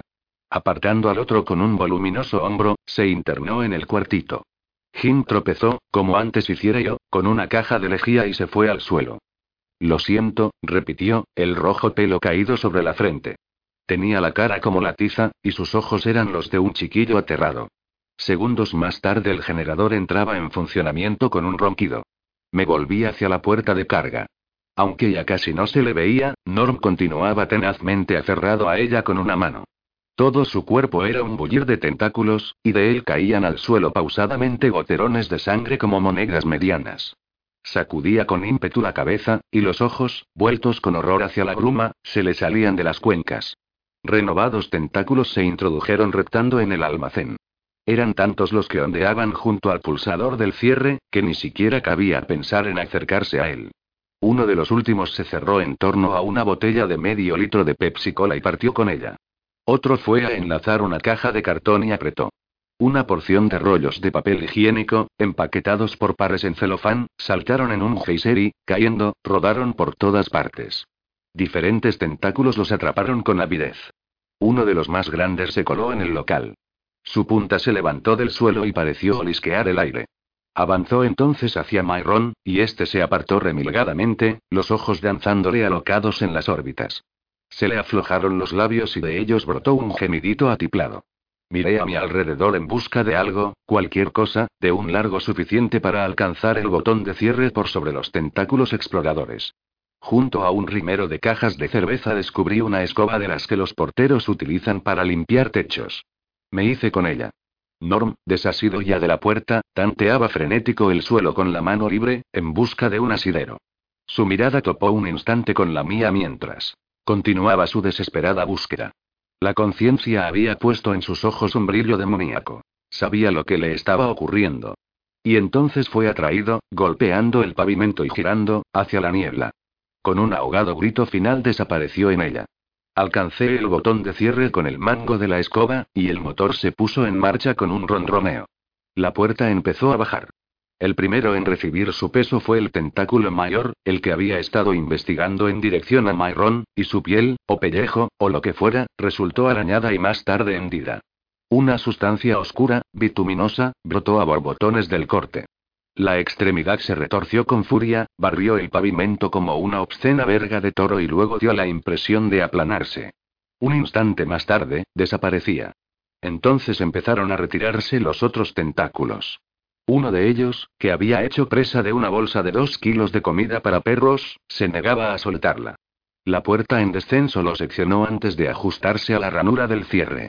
Al contraerse, convulso, el trozo de tentáculo amputado estrujó la bolsa y de ella partieron en todas direcciones pardos granos de alimento canino. Entonces cayó al suelo, donde empezó a retorcerse como un pez fuera del agua, con impulso cada vez menor, hasta quedar inmóvil. Hurgué en su masa con el mango de la escoba. La porción de tentáculo, de acaso un metro de largo, la estrechó ferozmente por un segundo, volvió a aflojarse y se desplegó flácida sobre los revueltos restos de papel higiénico, comida para perros y cajas de lejía. Los únicos ruidos audibles eran el rum rum del generador y el llanto de Ollie, procedente también del cuartito. Le vi sentado allí en un taburete, con las manos clavadas en la cara. Entonces reparé en otro sonido. El mismo ruido suave, táctil que antes había percibido en la oscuridad. Con la diferencia de que se había multiplicado por diez. Lo creaban los tentáculos que, palpando la fachada, buscaban un punto practicable. Myron se adelantó hacia mí un par de pasos. Mire, es preciso que comprenda, comenzó. Le descargué un puñetazo en la cara. Fue tanta su sorpresa, que ni siquiera intentó esquivarlo. El golpe le alcanzó bajo la nariz. El labio se le aplastó sobre los dientes y le brotó sangre de la boca. Usted le ha matado. Grité. ¿Se fijó bien? ¿Se ha dado buena cuenta de lo que ha hecho? Me puse a aporrearle a ciegas, con la derecha, con la zurda, no como me habían enseñado en las clases de boxeo de la universidad, sino lanzando golpes al tuntún. Retrocediendo, obvió algunos y encajó otros con una especie de insensibilidad que se hubiera dicho resignación o penitencia. Eso acrecentó mi furor. Le hice sangrar la nariz y le propiné en un ojo un directo que se lo pondría. Maravillosamente negro. Le volví a pegar otra vez en el mentón. Después de eso, la mirada se le nubló. Escuche, repetía, escuche, escuche, hasta que a un golpe mío en la boca del estómago, se quedó sin aire y dejó de decir. Escuche, escuche. No sé hasta dónde me habría ensañado con él si alguien no me hubiera inmovilizado los brazos. Me liberé con una sacudida y me di la vuelta, deseoso de encontrarme con Jim, a quien también quería vapulear. Pero no era Jim, sino Ollie. Cuyo rostro se había quedado sin más color que el negro que le cercaba los ojos, todavía húmedos de llanto. Para, David, dijo. No le pegues más. Eso no resuelve nada.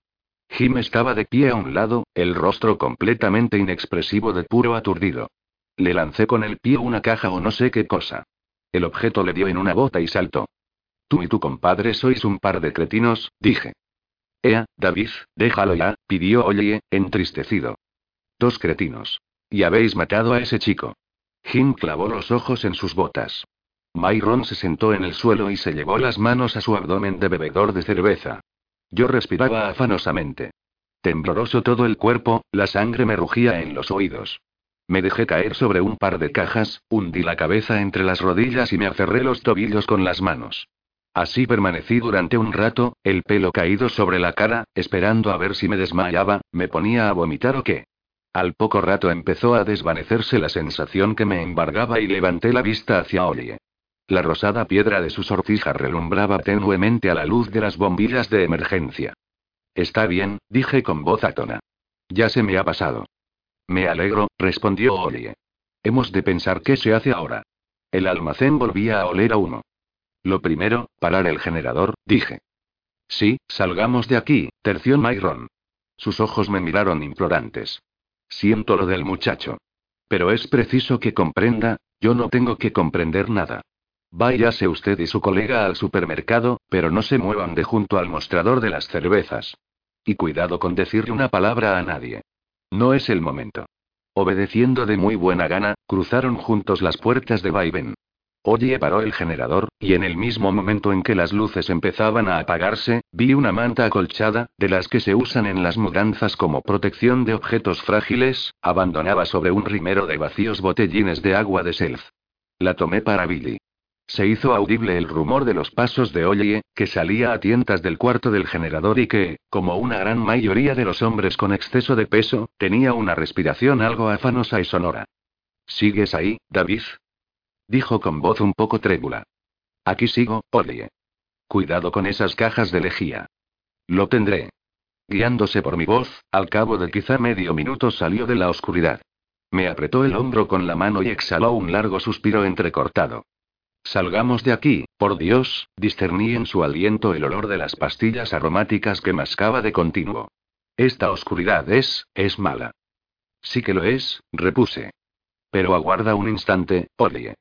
Necesito hablar contigo y no querría que nos oyes en aquellos dos animales. Dave, ellos no obligaron a Norm. Conviene que tengas eso presente. Norm era un chiquillo, y ellos no lo son. Pero ya no importa, olvidemos eso. Hay que advertir a la gente, odie. A los del supermercado. Si cunde el pánico, respondió indeciso. Puede que eso ocurra, y puede que no. En todo caso, les ayudará a pensarlo bien antes de abandonar el local. Es lo que se proponen la mayoría, y es lógico. Tendrán gente esperándoles en casa. Como me ocurre a mí. Hay que hacerles comprender el peligro que corren ahí afuera. La mano de Oye me atenazaba el brazo. Está bien, dijo. Solo que me pregunto una y otra vez, todos esos tentáculos, que parecen de un pulpo o de algo así, ¿de dónde partirían? ¿De dónde partirían aquellos tentáculos, David? No lo sé. Pero no quiero que aquel par informe a la gente por su cuenta. Eso sí desencadenaría el pánico. Vamos. Me orienté en la oscuridad y, al cabo de un par de segundos, distinguí la fina rendija de luz que se filtraba por entre las puertas de Vaivén. Hacia allí avanzamos con paso cauteloso, atentos a las cajas diseminadas, oye aterrándome el antebrazo con su mano regordeta. Di en pensar que todos habíamos olvidado las linternas. En el momento en que alcanzamos la puerta, Oye habló con voz monocorde. David, dijo, lo que hemos visto es, imposible. ¿Te das cuenta, no? Aunque lo hubiesen traído del acuario de Boston en un camión y lo hubieran descargado ahí fuera, un pulpo gigante como ese, un pulpo como el que salía en 20.000 leguas de viaje submarino, moriría fuera del agua. Moriría sin remedio. Sí, así es. Entonces, ¿qué ha ocurrido, eh? ¿Qué ha ocurrido? ¿Qué hay en esa condenada niebla? No lo sé, Odie. Salimos. 5. La discusión con Norton. El debate junto al mostrador de las cervezas. Comprobaciones. Jim y su buen amigo Myron se encontraban al otro lado de las puertas, empuñando sendas cervezas. Me acerqué a Billy, vi que seguía durmiendo y le tapé con la presunta manta de mudanzas. Se movió un poco, murmuró algo y volvió a serenarse. Consulté mi reloj. Eran las doce y cuarto. Me pareció enteramente imposible. Tenía la impresión de que habían pasado por lo menos cinco horas desde mi entrada en el almacén en busca del cobertor. Y sin embargo eran solo 35 minutos los transcurridos en todo aquello.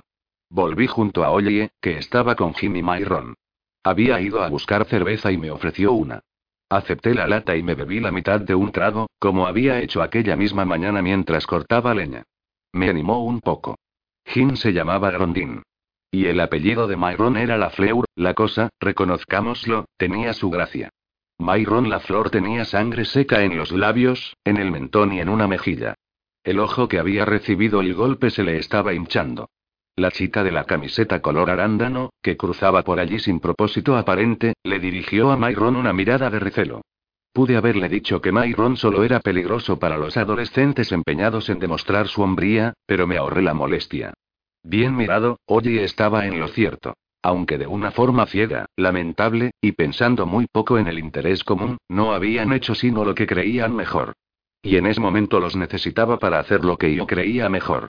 Por ese lado no esperaba contrariedades. Los dos habían quedado fuera de combate, y ninguno de ellos, la flor en particular, valdría para nada durante algún tiempo.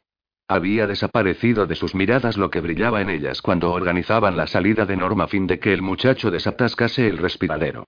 Los gallitos habían escondido los espolones. Habrá que decir algo a esa gente, expresé. Jim abrió la boca para protestar. Ni oye ni o mencionaremos vuestra intervención en la salida del muchacho si apoyáis lo que vamos a decir sobre, en fin, sobre lo que se llevó a Norm. Claro, claro está, repuso Jim con un lamentable deseo de complacer. Si no les advertimos, la gente podría salir, como hizo aquella mujer, la mujer que... Se secó la boca con la mano y tomó rápidamente otro sorbo de cerveza. Santo Dios, qué desastre. David, dijo Olie. ¿Y sí? Dejó la pregunta en suspenso, y luego se forzó a continuar. ¿Y si entran? ¿Y si entran los tentáculos? ¿Por dónde, si cerrasteis la puerta? interpuso Jim. Sí, claro, respondió Olie. Pero es que toda la parte delantera del local es de cristal metalizado, el estómago se me subió a la garganta, como en un ascensor que se hubiera desprendido desde una altura de 20 pisos. Volví los ojos hacia el lugar donde dormía Billy. Pensé en los tentáculos que se agitaban sobre el cuerpo de Norm. Imaginé a mi hijo víctima de ellos. Cristal metalizado, susurró Myron Lafleur. Cristo en bicicleta, los dejé junto al mostrador, ocupados en procurarse una segunda cerveza, y fui en busca de Brent Norton. Le encontré frente a la caja número 2, en sobria conversación con Bud Brown.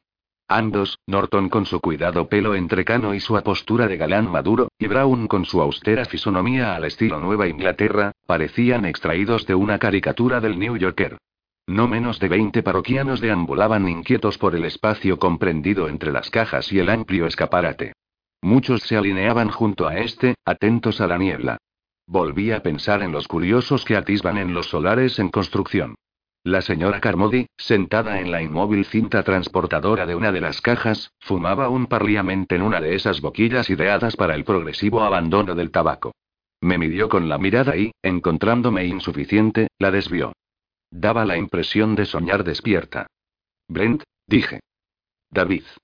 ¿Dónde te habías metido? De eso quiero hablarte. Hay gente bebiendo en el mostrador de las cervezas, observó Brown severamente, en el tono de quien anuncia que en la fiesta parroquial se han proyectado películas pornográficas. Los veo por el espejo de seguridad. Esto tiene que terminar. Brent, ¿me disculpa un momento, Mr. Brown? Por supuesto, el gerente se cruzó de brazos y clavó los ojos, con la misma expresión de condena, en el espejo convexo. Y va a terminar, eso se lo prometo. Norton y yo nos encaminamos al mostrador de las cervezas, al otro extremo del local, pasando frente a la sección de utensilios domésticos y la de mercería. Ladeando la cabeza, advertí con malestar que los marcos de madera que sujetaban las altas lunas verticales estaban alabeados, torcidos y con grietas.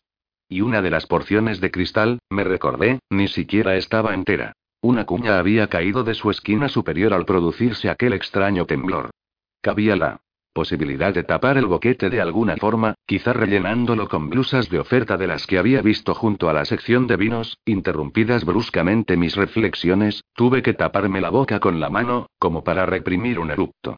Lo que reprimía en realidad era el acceso de horrorizada risa que me producía la idea de cerrar el paso con un lío de blusas a los tentáculos que se habían llevado a Norm. Recordé que con solo cerrarse en torno a una bolsa de alimento canino, uno de ellos, uno de los más pequeños, la había destrozado. David, ¿te encuentras bien? ¿Cómo? Es por la cara que pones, como si se te hubiera ocurrido una buena idea, o todo lo contrario. Algo espantoso. Otro recuerdo me asaltó entonces. Brent, ¿qué ha sido del hombre que entró gritando que había algo en la niebla, algo que se había llevado a John Lee Frobin? ¿El que sangraba por la nariz? Sí, ese. Se desmayó y Mr. Brown le hizo volver en sí con unas sales que tiene en el botiquín. ¿Por qué? ¿Dijo algo más al despertar? Siguió con lo de esa alucinación. Mr. Brown se lo llevó arriba, a la oficina. Estaba asustando a algunas mujeres. Me pareció que se marchaba muy gustoso. Por algo relacionado con los cristales. Cuando Mr. Brown le dijo que el despacho de gerencia no tenía más que una ventana pequeña, y que estaba reforzada con tela metálica, subió sin dudarlo. Supongo que debe seguir allí. Lo que contó no es ninguna alucinación. No, claro que no. ¿Lo fue la sacudida que sentimos? No, pero mira, David, está asustado, me repetía una y otra vez a mí mismo. No cargues contra él. Esta mañana lo has hecho ya una vez, y con eso basta. No cargues contra él por ser como es, como dio prueba de ser durante aquel estúpido pleito de los lindes. Primero paternalista, luego sarcástico, y por último, cuando resultó claro que iba a perder, amenazador. No cargues contra él, porque vas a necesitarle. No será capaz de poner en marcha una sierra mecánica, pero, en cambio, responde a la estampa de la persona digna de crédito. Si pide a la gente que no pierda la calma, la gente no la perderá. Así, pues, no cargues contra él. ¿Ves esa puerta de doble hoja, la del fondo, detrás del mostrador de las cervezas? Frunció el ceño. ¿No es Wex, el auxiliar del gerente, el que está bebiendo con esos dos? Observó. Como lo vea Brown, te aseguro que ese tipo se verá de patitas en la calle. Brent, ¿quieres hacer el favor de escucharme? Se volvió hacia mí distraídamente. Perdona, Dave. ¿Qué me decías? Que si ves aquella puerta del fondo. Ah, sí, lo siento. Pensé. Es ahora cuando lo vas a sentir. Sí, naturalmente, agregó, veo la puerta. ¿Qué pasa con ella? Comunica con el almacén, que se extiende a todo lo largo de la fachada oeste del edificio. Billy se había quedado dormido y entré allí en busca de algo con que taparle, se lo conté todo, excluyendo únicamente la discusión sobre el mozo y su salida del edificio. Le hablé de lo que había entrado, y por último, gritando ya, porque Norton se negaba no ya a creerme, sino a considerar tan solo la idea, le hablé de lo que había ocurrido. En vista de su actitud, lo llevé junto a Ollie, Jim y Myron. Los tres corroboraron mis palabras, por mucho que tanto Jim como la flor estaban ya con unos tragos de más. Aún así, Norton persistió en su tenaz y completa incredulidad. Se limitaba a no admitir los hechos. No, no, no, dijo. Perdónenme, señores, pero eso es totalmente ridículo. O bien me están gastando una broma, nos regaló una sonrisa de condescendencia, indicación de que sabía encajar las bromas como el primero, o bien son ustedes víctima de una especie de hipnosis colectiva. Una vez más se me avivó el genio, pero, aunque no sin dificultad, me dominé. Normalmente no soy hombre que pierda los estribos por cualquier cosa. Ahora bien, aquellas no eran circunstancias normales. Tenía que pensar en Billy, y en lo que podía ocurrirle, o le había ocurrido ya, a este panie. Ambas cosas, vivas de continuo en mi subconsciente, me tenían desasosegado. Muy bien, dije. Entonces, vayamos allí. En el suelo del almacén ha quedado un trozo de tentáculo. La puerta lo cortó al bajar. Y podrás oír los otros, que se deslizan por todo el exterior.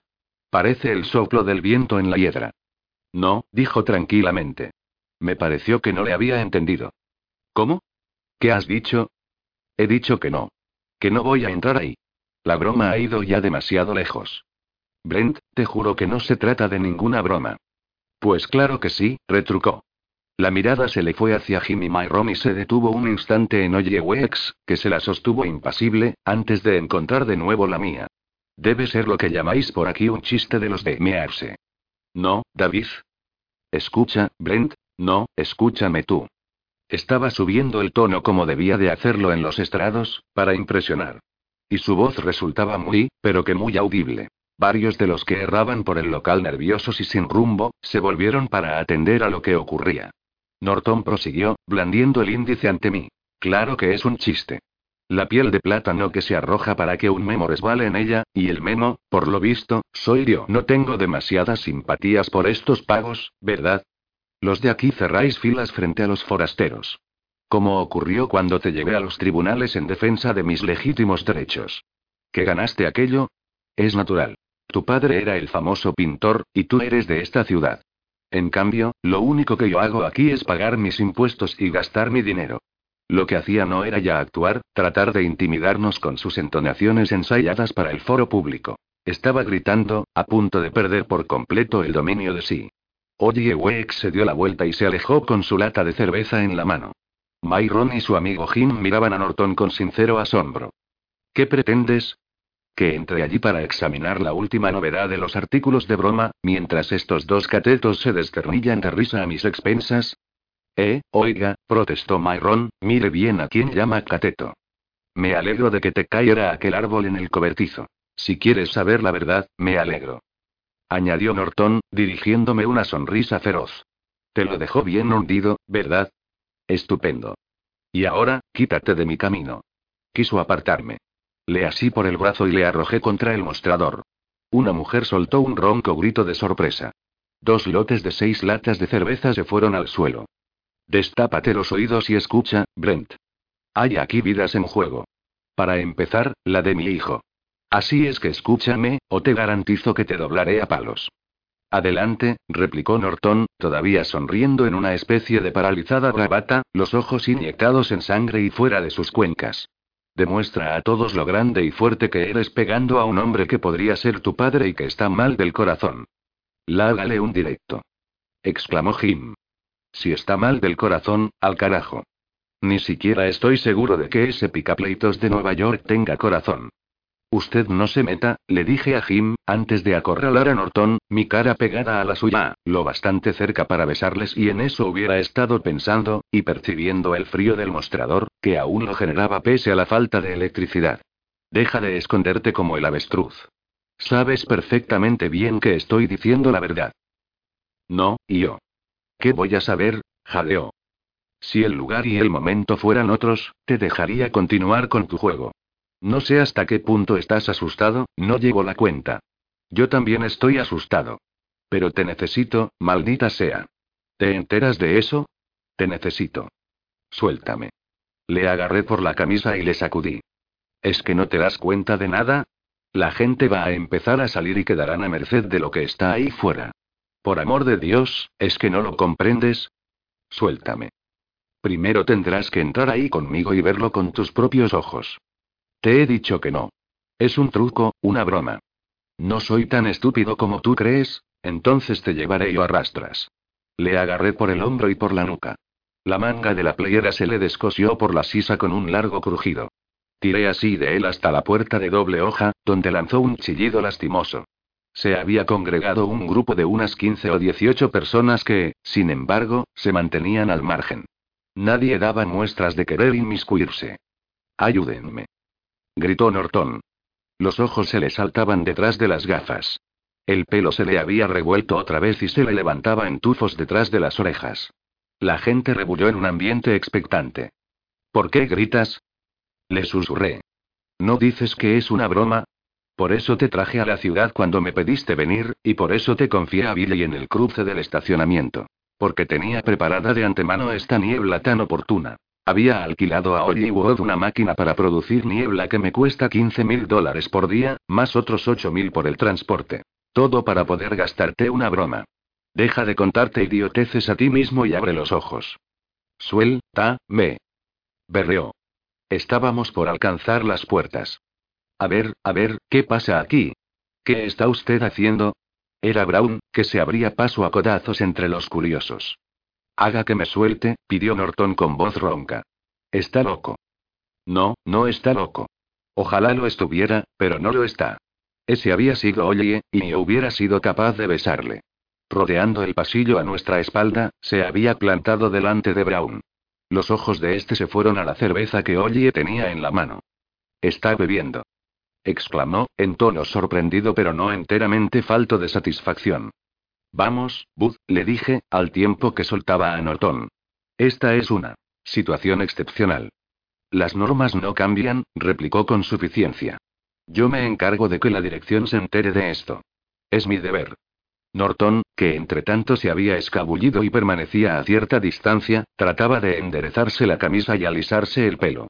Su mirada saltaba nerviosa entre Brown y yo. Oigan, Gritó inesperadamente Oye, sacando del pecho un bozarrón que nunca le hubiera imaginado a aquel hombre, grande pero suave y modesto. Oigan todos los que están en el supermercado. Acérquense y escuchen. Esto les concierne, sin excepción. Desentendiéndose por completo de Brown, me miró de lleno a los ojos. ¿Lo hago bien? Estupendo. La gente empezó a congregarse. Doblándose primero, el grupo de los que habían asistido a mi discusión con Norton terminó por triplicarse. Ocurre algo que todos deben saber, empezó Olie. Deje inmediatamente esa cerveza, dijo Brown. Calle inmediatamente esa boca, dije yo, avanzando un paso hacia él. Brown retrocedió a otro en compensación. No sé en qué están pensando algunos de ustedes, repuso, pero les aseguro que esto llegará a conocimiento de la empresa. Sin faltar detalle. Y quiero que comprendan una cosa, podría haber responsabilidades. En su nerviosismo había desnudado los dientes, amarillentos, y sentí pena de él. No hacía sino enfrentarse a la situación a su manera, como Norton al imponerse a sí mismo el espejismo de la broma, o Myron y Jim al convertir todo el asunto en un silogismo de bravucones. Si conseguían reparar el generador, la niebla se disolvería. Brown había encontrado su propia fórmula de evasión. Proteger el supermercado. Pues nada, adelante. Vaya anotando nombres, dije. Pero por favor, no hable. Muchos voy a anotar, replicó. Y encabezando la lista estará el suyo. Bohemio. El señor David Dayton tiene algo que decirles, continuó Ollie, y creo que, si tenían previsto marchar a casa, les conviene escucharle. Les conté, pues, lo sucedido, poco más o menos en los términos en que se lo había contado a Orton. Al principio hubo algunas risas, y luego, al concluir mi alocución, se notó un creciente malestar. Es mentira, ¿saben? Intervino Norton con voz que, tratando de ser imperiosa, solo resultaba estridente. Y aquel era el hombre a quien me había confiado, contando con recurrir a su prestigio. Qué lamentable cosa. Pues claro que es mentira, convino Brown. Es un delirio. Según usted, ¿de dónde salieron esos tentáculos, señor Dayton? Ni lo sé ni, según están las cosas, tiene eso mucha importancia. Pero están ahí. Hay un, me parece a mí que algunos de ellos han salido de esas latas de cerveza. Eso es lo que me parece. Ese comentario fue saludado por algunas risas. Las interrumpió la fuerte, chirriante voz de la señora Carmody. Es la muerte. Graznó, y los que reían se reportaron al momento. Avanzó con paso imperioso hacia el centro del corrillo que se había formado, los pantalones amarillo canario brillando como con luz propia, el enorme bolso balanceándose junto al paquidérmico muslo. Paseó a su alrededor con arrogancia la mirada de sus ojos negros, penetrantes y agoreros como los de una urraca. Dos guapas chicas de quizá 16 años, que lucían blancas blusas de rayón adornadas en la espalda con el nombre de un campamento de excursionistas, se apartaron de ella, aprensivas. Oís pero no escucháis. Escucháis pero no creéis. ¿Quién de vosotros quiere salir y comprobarlo por sí mismo? Los barrió con la mirada y centró en mí sus ojos. ¿Y qué se propone usted hacer al respecto, señor David Dayton? ¿Es que se puede hacer algo? ¿Qué cree que puede hacer? Su sonrisa, sobre el traje color canario, era la de una calavera. Es el fin, os digo. El final de todo. La hora postrera. El dedo que se mueve lo ha escrito, no en el fuego, sino en renglones de niebla. La tierra se ha abierto y vomitado sus horrores, ¿por qué no la hacen callar? Estalló una de las adolescentes. Se encontraba al borde del llanto. Me está asustando. ¿Tienes miedo, corazón? indagó la señora Carmody, vuelta hacia ella. Ahora, no. Lo tendrás cuando vengan por ti los engendros que el maligno ha soltado sobre la faz de la tierra, ya basta, señora Carmody, dijo Ollie, que la asió del brazo. Basta y sobra. Suélteme. Os digo que es el fin. Es la muerte. La muerte. ¡Qué montón de majaderías! exclamó asqueado un hombre que usaba gafas y se cubría con un sombrero de pescador. No, señor, intervino Myron. Ya sé que parecen cosas del sueño de un drogado, pero es la pura verdad. Lo vi con mis propios ojos. Yo también, dijo Jim. Y yo, terció Olie. Había conseguido callar, siquiera momentáneamente, a la señora Carmody, que, sin embargo, se mantenía a corta distancia, aferrada a su bolso y todavía con aquella sonrisa besánica que le desnudaba los dientes. Nadie quería su proximidad. De los presentes, unos conversaban por lo bajo, contrariados por la corroboración, y otros miraban inquietos, ponderativamente las lunas del escaparate. Me complació sin duda advertir eso. Mentiras, farfulló Norton. Se enredan ustedes unos a otros con mentiras. Nada más. Lo que usted cuenta, me dijo Brown, es totalmente increíble. No hace falta que nos quedemos aquí, rumiándolo, le contesté. Acompáñeme al almacén y eche un vistazo. Y escuche. No se permite a los clientes entrar en. Booth, le interrumpió Ollie, acompáñele. Y terminemos con esto. Muy bien, Mr. Dayton, se decidió Brown. Terminemos con esta bobada. Empujamos las puertas y nos internamos en la oscuridad. Lo que se oía era desagradable o, quizá, más exactamente, amenazador.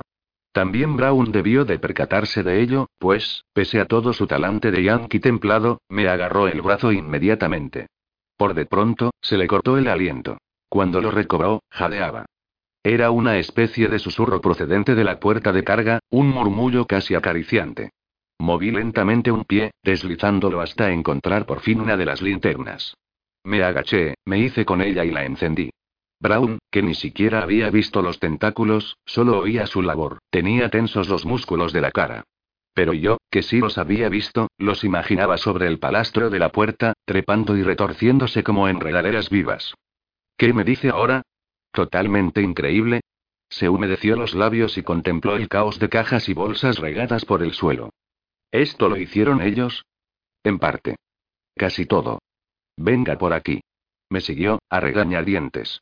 Enfoqué con la linterna el pedazo de tentáculo que, contraído, enroscado, continuaba donde antes. Junto a la escoba de largo mango.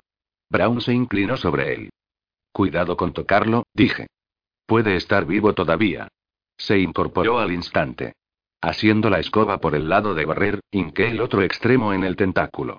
Al tercer o cuarto pinchazo se desplegó lentamente y dejó a la vista dos ventosas completas y el desgarrado segmento de una tercera. Luego, a un reflejo muscular, se contrajo de nuevo y quedó inmóvil. Brown emitió un sonido gutural, de repugnancia. ¿Ya tiene bastante? Sí, dijo. Salgamos de aquí. Avanzamos hasta la puerta tras la luz danzante de la linterna y salimos. Todas las caras se volvieron hacia nosotros y cesó el murmullo de las conversaciones. Norton tenía el color de la cera. Los negros ojos de la señora Carmody relumbraban. Oye estaba bebiendo otra cerveza, la cara bañada en sudor pese a que había refrescado bastante en el local. Las chicas de las blusas de Ryan se acurrucaban una contra otra como potrancas que presienten una tronada. Ojos. ¿Cuántos? Podría pintarlos, pensé estremecido. Una composición pictórica sin rostros. Solo con ojos destellando en la penumbra. Podría pintarlos, pero nadie los creería reales. Bud Brown enlazó remilgadamente las manos, de largos dedos, antes de hablar. Señores, dijo, parece que nos encontramos ante un problema de cierta consideración. Seis nuevas deliberaciones. La señora Carmody. Nos fortificamos. Lo que fue de los racionalistas. Las cuatro horas siguientes transcurrieron en una especie de sueño. Tras el testimonio de Brown, hubo una larga deliberación, rayada en la histeria. Aunque quizá no haya sido tan larga en realidad, y que la impresión se haya debido a la premiosa necesidad que todos sentían de rumiar una y otra vez la misma información, de considerarla desde todos los puntos de vista posibles, de darles vueltas y más vueltas, como hace un perro con un hueso, hasta llegar a su médula.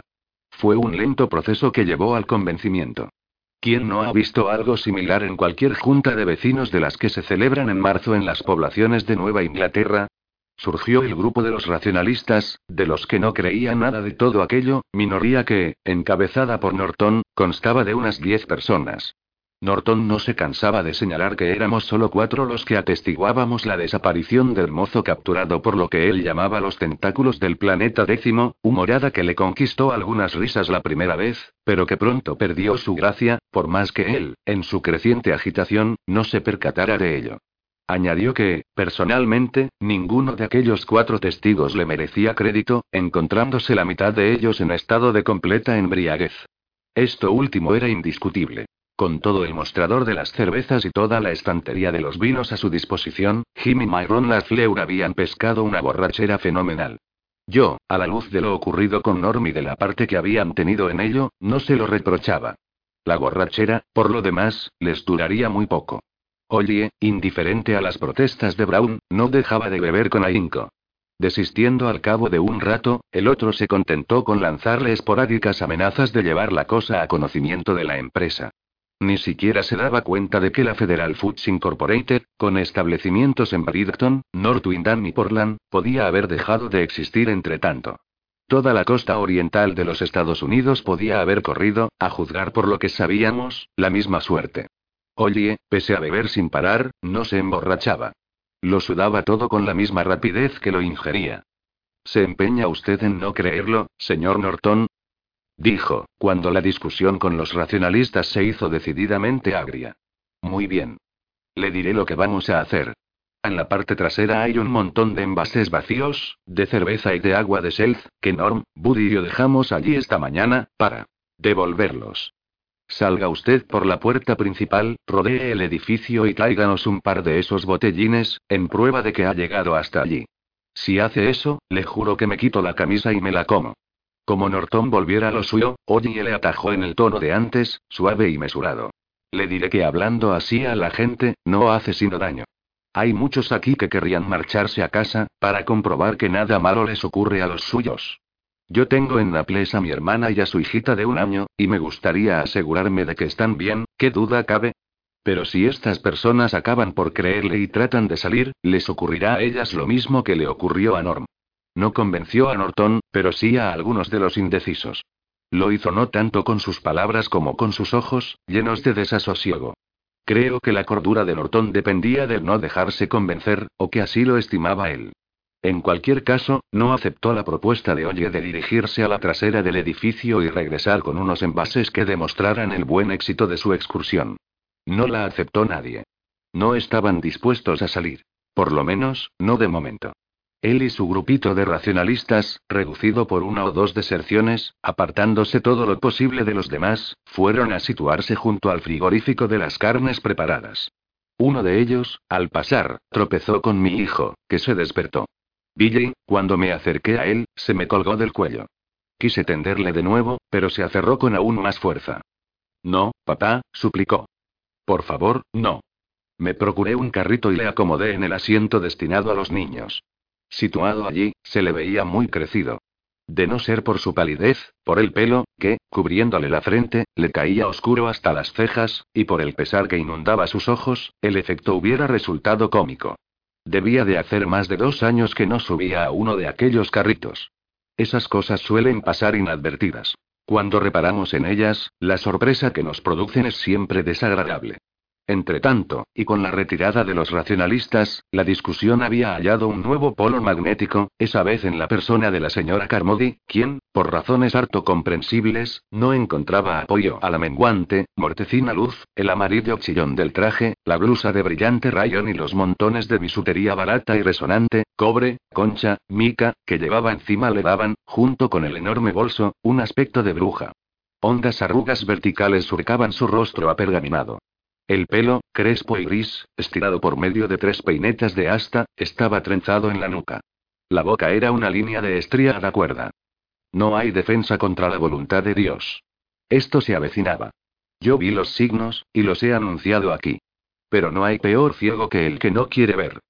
Bien, ¿y qué propone usted? La interpeló, impaciente, Mike Adlen. Era concejal del municipio, pero en aquel momento, con su gorra de balandrista y sus bermudas de abolsados fondillos, no era esa la imagen que daba.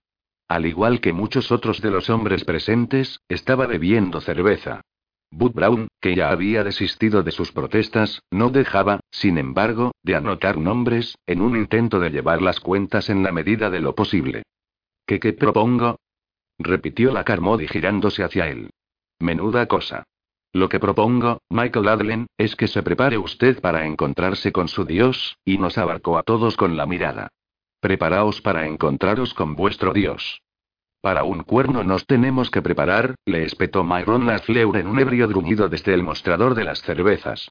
A ti debieron de colocarte la lengua de través, vieja, para tenerla tan suelta. Murmullos de aprobación saludaron ese comentario. Billy miró nervioso a su alrededor. Le rodeé los hombros con el brazo. No me impediréis hablar. exclamó la otra, contraído el labio superior, con lo cual quedaron a la vista los dientes, descarnados y amarillos de nicotina. Me vinieron a la memoria los animales disecados que tenía en la tienda, bebiendo eternamente en el polvoriento espejo que les hacía de arroyo. Los incrédulos lo serán hasta el fin. Y, sin embargo, un ser monstruoso se llevó a aquel pobre muchacho. Hay cosas en la niebla. Todos los horrores de una pesadilla. Engendros sin ojos. Criaturas espectrales. ¿Dudáis? Pues salid. Salid y decidles. Hola, ¿qué tal? Señora Carmody, va a tener que callarse, dije. Está asustando a mi hijo. El hombre que iba con la niñita se hizo eco de mi protesta. La pequeña, de rechonchos muslos y arañadas rodillas, había pegado la cara al vientre de su padre y se tapaba los oídos con las manos. El gran Bill, aunque no lloraba, no estaba lejos de hacerlo. Solo existe una posibilidad, dijo la exaltada señora Carmody. ¿Qué posibilidad es esa, señora? preguntó, cortés, Mike Adlen. Ofrecer un sacrificio, respondió ella con lo que me pareció, en la oscuridad, una ancha sonrisa. Un sacrificio de sangre. Un sacrificio de sangre. Las palabras se quedaron suspendidas en el aire, dando vueltas lentamente. Aún ahora, pese a saber que no era así, pienso que en aquel momento se refería a algún animal. Por el local correteaban, no obstante la prohibición de entrar con ellos, los perros de un par de clientes. Sí. Eso es lo que me digo aún ahora. Envuelta en las sombras, la anticuaría parecía una última, enajenada representante del puritanismo que antaño sembrara el terror en Nueva Inglaterra, pero sospecho que era algo más profundo y siniestro que el simple puritanismo lo que la movía. El puritanismo tenía un padre. El hombre primitivo, con sus manos manchadas de sangre. La Carmody abría ya la boca para añadir algo, cuando un hombre de corta estatura y pulido aspecto, que vestía unos pantalones rojos y una elegante chaqueta deportiva, le dio un bofetón en plena cara. Usaba gafas y el pelo echado hacia la izquierda con una raya trazada con tiralíneas. Tenía, además, el inconfundible aspecto del veraneante. Sujete esa mala lengua, le dijo con voz contenida, átona. La Carmody se llevó la mano a la boca y a continuación nos la mostró en ademán de muda acusación. Tenía sangre en los dedos. Los negros ojos, en cambio, parecían bailar, locos de júbilo. Se lo ha buscado. exclamó una mujer. Si no se la hubiese dado él, lo hubiera hecho yo. Los de afuera os llevarán a vosotros, dijo la anticuaría, mostrándonos la palma. El hilillo de sangre que brotaba de sus labios le corría en aquel momento por una comisura de la boca como una gota de lluvia por un canalón. No ahora, tal vez, pero sí cuando oscurezca. Llegarán con la noche y se llevarán a otro. Con la oscuridad, llegarán. Los oiréis acercarse, arrastrándose, reptando. Y, cuando lleguen, le suplicaréis a la madre Carmody que os diga cómo proceder. El hombre de los pantalones rojos levantó despacio la mano. Venga, pégueme, prosiguió ella, y le obsequió su ensangrentada sonrisa. Pégueme si se atreve. El otro dejó caer la mano y la Carmody se alejó sola. Y entonces sí, Billy se echó a llorar, apoyando la cara en mis piernas como antes hiciera la chiquilla con su padre. Quiero irme a casa, dijo. Quiero ver a mi mamá. Le consolé lo mejor que pude. Que seguramente no fue muy bien. La conversación tomó por fin rumbos menos destructivos y apabullantes. Salieron a reducir las lunas del escaparate, a todas luces el punto débil del supermercado. Mike Adlen preguntó cuántas entradas más había. Oye y Brown las enumeraron rápidamente. Dos puertas de carga, amén de la que Norma había abierto, las puertas de entrada y de salida de la fachada principal, y la ventana de la gerencia, de grueso cristal reforzado y con sólidos cierres. Aquellas deliberaciones surtieron un paradójico efecto. Al tiempo que nos hacían más conscientes del peligro, conseguía que nos sintiéramos mejor. Le ocurrió incluso a Billy, que me preguntó si podía ir a buscar un caramelo. Le dije que no había inconveniente, siempre y cuando no se acercase a los ventanales. Cuando el niño se hubo alejado lo suficiente, un hombre que se encontraba junto a Mike Allen, dijo. Bien, ¿y qué vamos a hacer con las lunas? La vieja aquella estará como una cabra, pero podría acertar en lo del ataque nocturno. Puede que para entonces se haya disipado la niebla, apuntó una mujer. Puede, respondió el otro. Y puede que no. ¿Se les ocurre algo? Pregunté a Buddy Olie. Un momento, dijo el hombre de antes. Me llamo Dan Miller y soy del INN, Massachusetts. Ustedes no me conocen ni hay motivo para ello, pero se da el caso de que tengo una propiedad en el lago Island. La compré este mismo año, con la ayuda de Dios, por cierto, pero el hecho es que la tengo, se oyeron unas cuantas risitas. Pero a lo que iba. Que he visto allí, al fondo, un montón de bolsas de fertilizantes y de abono para el césped, en su mayoría de 10 kilos. ¿No podríamos apilarlas a modo de sacos terreros, dejando aspilleras para observar? Se hacía mayor el número de los que asentían y hablaban animadamente. A punto de intervenir, me contuve. Miller tenía razón. Formar un parapeto con las bolsas en nada iba a perjudicarnos y, en cambio, sí podía resultar útil. Volvió a mi memoria, sin embargo, aquel tentáculo y su forma de destrozar la bolsa de alimento canino, y pensé que uno de los más gruesos podría hacer lo mismo con aquellos sacos de 10 kilos de fertilizante. Pero un discurso sobre el particular no arreglaría nuestros problemas ni elevaría la moral de nadie. Como la gente empezaba a romper filas, hablando de poner manos a la obra, Miller gritó. Un momento. Un momento. Aprovechemos la reunión para estudiar esto a fondo. Volvieron sobre sus pasos y se congregaron, en deshilachada asamblea de 50 o 60 personas, en el rincón que formaban el mostrador de las cervezas, la puerta del almacén y el extremo del mostrador de las carnes, donde el señor McVeigh siempre parece poner los artículos que nadie quiere, como las mollejas, las criadillas, los sesos de cordero y la cabeza de jabalí. Billy se abrió paso por entre el público, con la inconsciente agilidad que le da a un niño de cinco años el vivir en un mundo de gigantes, y me tendió una especie de chocolatina. ¿Quieres, papá? Sí, gracias. La probé, y estaba muy rica. A lo mejor les parece una pregunta estúpida, prosiguió Miller, pero no hay que dejar cabos sueltos. ¿Lleva alguien algún arma de fuego? Hubo un silencio. Los presentes se miraban entre sí y se encogían de hombros. Un hombre mayor, de pelo entrecano, que dijo llamarse Ambrose Cornell, declaró que tenía una carabina en el portamaletas del coche. Si quieren, puedo tratar de hacerme con ella. La verdad, señor Cornell, interpuso Oye, no creo que sea el momento. La verdad, hijo, rezongó Cornell, tampoco lo creo yo, pero pensé que debía ofrecerme. En fin, volvió Dan Miller a lo suyo, aunque ya me imaginaba que no las tendrían. Un momento, le interrumpió una voz femenina. Era la joven de la camiseta color arándano y los pantalones verde oscuro. Tenía el pelo de un rubio suave y poseía muy buena figura. Era una mujer guapa.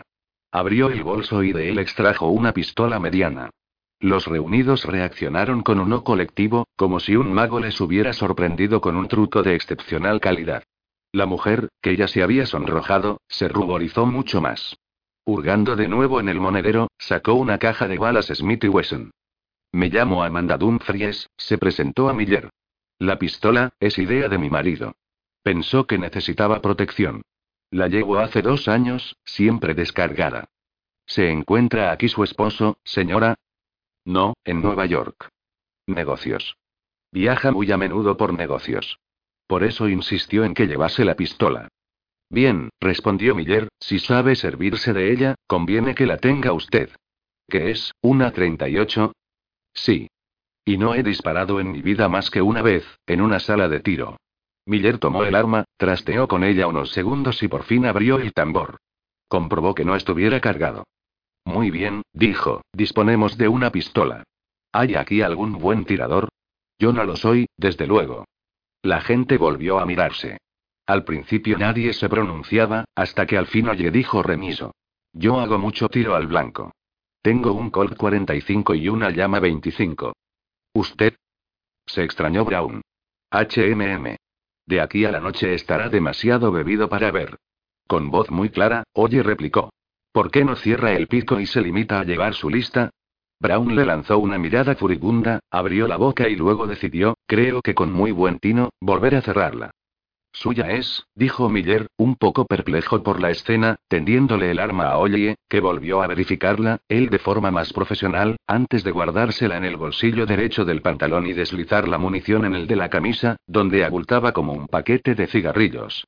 Reclinándose entonces en el mostrador de las cervezas, cubierta todavía de sudor la redonda cara, abrió con un chasquido una nueva lata. Persistía en mí la sensación de estar descubriendo a un Oyewex por entero insospechado. Gracias, señora Dumfries, dijo Miller. No hay de qué. Se me ocurrió que, de ser yo su marido, el propietario de aquellos ojos verdes y de aquel cuerpo generoso, quizá no viajara tanto. Lo de proporcionarle una pistola a la esposa era, según se mirase, un acto ridículamente simbólico. De nuevo a riesgo de pasar por tonto, continuó Miller, y se volvió hacia Brown y Oye, el uno con el anotador en la mano y el otro empuñando la cerveza, no habrá por aquí, ¿verdad? Nada parecido a un lanzallamas. Oh, qué desastre. exclamó Woody Arleton, el mozo de almacén, y enseguida se puso tan colorado como antes Amanda Dumfries. ¿Qué pasa? indagó Mike Allen. Pues que, hasta hace una semana tuvimos toda una caja de esos pequeños sopletes domésticos que se utilizan para soldar cañerías, o reparar el tubo de escape, o cosas así. ¿Los recuerda, señor Brown? Brown asintió con expresión poco afable. ¿Los vendieron todos? Preguntó Miller. No, señor. Solo tres o cuatro. Como no tenían salida, devolvimos el resto. ¡Qué estupidez! ¡Qué pena! Rojo ya como la grana, Buddy Arleton volvió a las filas de atrás. Disponíamos de cerillas, desde luego, y de sal, alguien había apuntado que, para ventosas y cosas análogas, nada como la sal, además de toda clase de palos de fregar y escobas de mango largo. La mayor parte de los congregados seguía dando muestras de buen ánimo, y Jim y Myron estaban demasiado bebidos para dar la nota discordante. Pero al encontrar la mirada de Oye vi en ella una expresión de serena desesperanza que era peor que el miedo. Como yo, había visto los tentáculos. La idea de combatirlos con sal y con palos de fregar era puro humor negro. Mike, le dijo Miller a Adlen, ¿por qué no se pone al frente a estas pequeñas maniobras? Yo quisiera hablar un momento de todo este asunto con Oye y con Dave. Con mucho gusto, repuso Adlen, y le dio una palmada en el hombro. Alguien tenía que tomar el mando de esto, y lo ha hecho usted muy bien. Bienvenido a la comunidad. ¿Significa eso que el municipio me reducirá los impuestos? Quiso saber Miller. De pequeño tamaño, pelirrojo, afectado por una calvicie incipiente, era la clase de tipo que le cae bien a uno a primera vista y, tal vez, la clase de tipo que sigue cayéndonos bien, a nuestro pesar, después de una temporada. A nuestro pesar, por ser la clase de sujeto que sabe hacerlo todo mejor que uno. Eso, ni hablar, respondió el concejal, echándose a reír. Al alejarse Aglen, Miller desvió los ojos hacia mi hijo. No se preocupe por Billy, le tranquilicé. Amigo, en mi vida había estado tan preocupado. Ni yo, terció Oye, antes de dejar caer la lata vacía en el mostrador de las cervezas, tomar otra y abrirla. El gas produjo un leve siseo. He reparado en la mirada que intercambiaban ustedes dos, dijo Miller. Terminada mi chocolatina, me agenció una cerveza para ayudarme a digerirla. He pensado, prosiguió Miller, que tendríamos que encargar a media docena de voluntarios que forrasen con tela unos cuantos palos de escoba y la asegurasen con un cordel. Si abriésemos unas latas de ese líquido inflamable que se utiliza para fogatas de campaña, pronto dispondríamos de una serie de antorchas. Asentí. No era mala idea. No me parecía el procedimiento perfecto, después de haber asistido a la desaparición de Norm, no podía parecérmelo, pero era mejor que la sal. Al menos mantendrá ocupada a la gente, comentó Olie. Miller comprimió los labios. ¿Así de mal están las cosas? Dijo. Así de mal, repuso Olie, y atacó su cerveza. A las cuatro y media, sacos de fertilizante y de abono para césped tapaban por completo los ventanales, exceptuados unos pocos huecos a modo de aspilleras. Un hombre montaba guardia frente a cada una de estas, y junto a cada hombre había una lata de líquido inflamable y cierto número de improvisadas antorchas. Las aspilleras eran cinco, y Dan Miller había montado un servicio de relevos que las atendiesen. Al toque de las 4.30 yo me encontraba sentado en una pila de sacos, de guardia, con Billy a mi lado, los dos escudriñando la niebla. Enfrente mismo del escaparate había un banco rojo que solían utilizar, con sus compras al alcance de la mano, los que esperaban transporte. Detrás de ese banco comenzaba el estacionamiento. La niebla giraba lentamente, pesada y espesa. En contra de mi impresión primera, había en ella humedad en suspensión. Pero qué opaca, qué tenebrosa se veía. El solo hecho de mirarla me apabullaba y hacía que me sintiese perdido. Papá, ¿qué está ocurriendo? Me preguntó Billy. ¿Lo sabes? No, cariño. Guardó un breve silencio, la mirada fija en las manos, flojamente enlazada sobre la horcajada de los vaqueros. ¿Por qué no viene alguien a rescatarnos? Preguntó por fin. ¿La policía estatal, el FBI, o alguien? No lo sé. ¿Crees que estará bien, mamá? Billy, le rodeé los hombros con el brazo. ¿Cómo quieres que lo sepa? Es que la necesito muchísimo, dijo, reprimiendo las lágrimas. Siento haberme portado mal con ella de veces. Billy, comencé, y tuve que dejarlo. Notaba en la garganta un regusto salado y se me quebraba la voz. ¿Pasará esto? insistió el niño. Di, papá. ¿Pasará? No lo sé, repetí, con lo cual reclinó la cabeza en el hueco de mi hombro y, al acariciarse la percibí, bajo la espesura del pelo, la delicada curva del cráneo. Sin darme cuenta, me puse a pensar en mi noche de bodas. Steph se había quitado el sencillo traje castaño con que sustituía el de la ceremonia, y le vi en la cadera el largo cardenal que se había hecho la víspera al chocar con el canto de una puerta. Recuerdo que mirándolo pensé, cuando se hizo eso, era todavía Stepan y Stepanek, y esa reflexión me produjo una especie de asombro. Después hicimos el amor. Era un día de diciembre, de cielo plomizo, y afuera nevaba con ímpetu. Billy se había echado a llorar. Vamos, vamos, Billy, susurré, estrechándole la cabeza contra el pecho. Pero continuó llorando. Era la clase de llanto que solo las madres saben remediar. Una noche prematura invadió el supermercado. Miller, Adlen y Wood Brown distribuyeron todas las linternas disponibles, que eran unas 20. Norton, que las reclamó a voz en cuello para su grupo, recibió un par de ellas. Los haces luminosos danzaban por los pasillos como espectros inquietos. Abrazando a Billy, atisbé por la aspillera.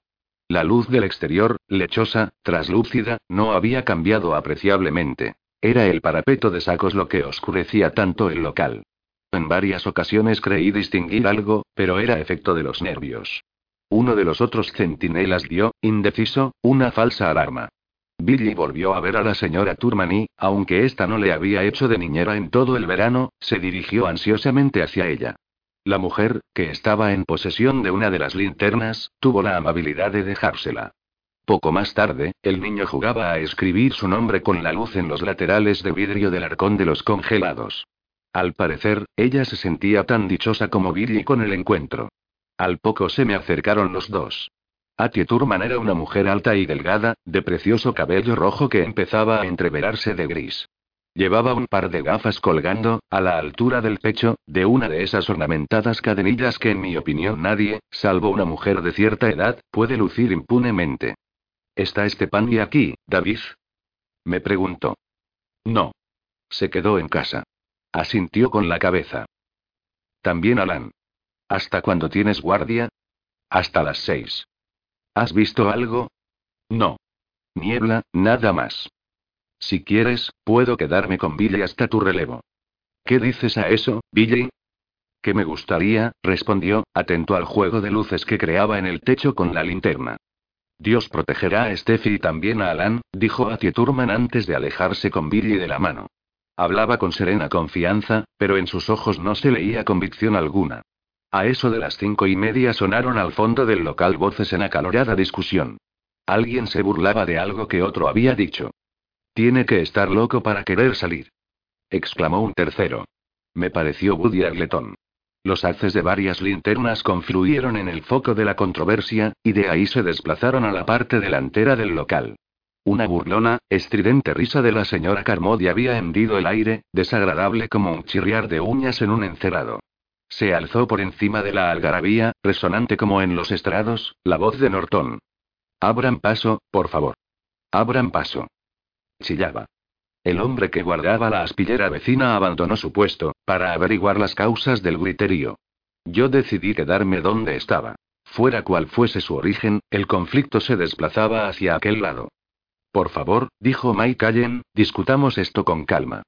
No hay nada que discutir, proclamó Norton, cuyo rostro había emergido por fin de las sombras, obstinado, ojeroso y por completo afligido. Portador de una de las dos linternas asignadas al grupo de los racionalistas, con el pelo todavía levantado detrás de las orejas en aquellos tufos que le daban aire de cornudo, encabezaba una brevísima procesión, reducida a cinco de los nueve o diez seguidores primitivos. Vamos a salir, anunció. No se obstinen en esta locura, intervino Miller. Mike tiene razón. Podemos discutirlo con calma, ¿no? El señor McVeigh va a preparar unos pollos en el asador de gas. Sentémonos, comamos y, como se cruzara en el camino de Norton, este le apartó de un empujón. Aquello no le sentó bien a Miller. Primero acalorado, su rostro adquirió enseguida una expresión dura. Haga lo que quiera, pues, dijo. Pero es como si asesinara a estas otras personas. Con toda la firmeza que caracteriza las grandes resoluciones y las inquebrantables muestras de testarudez, Norton repuso. Les enviaremos ayuda.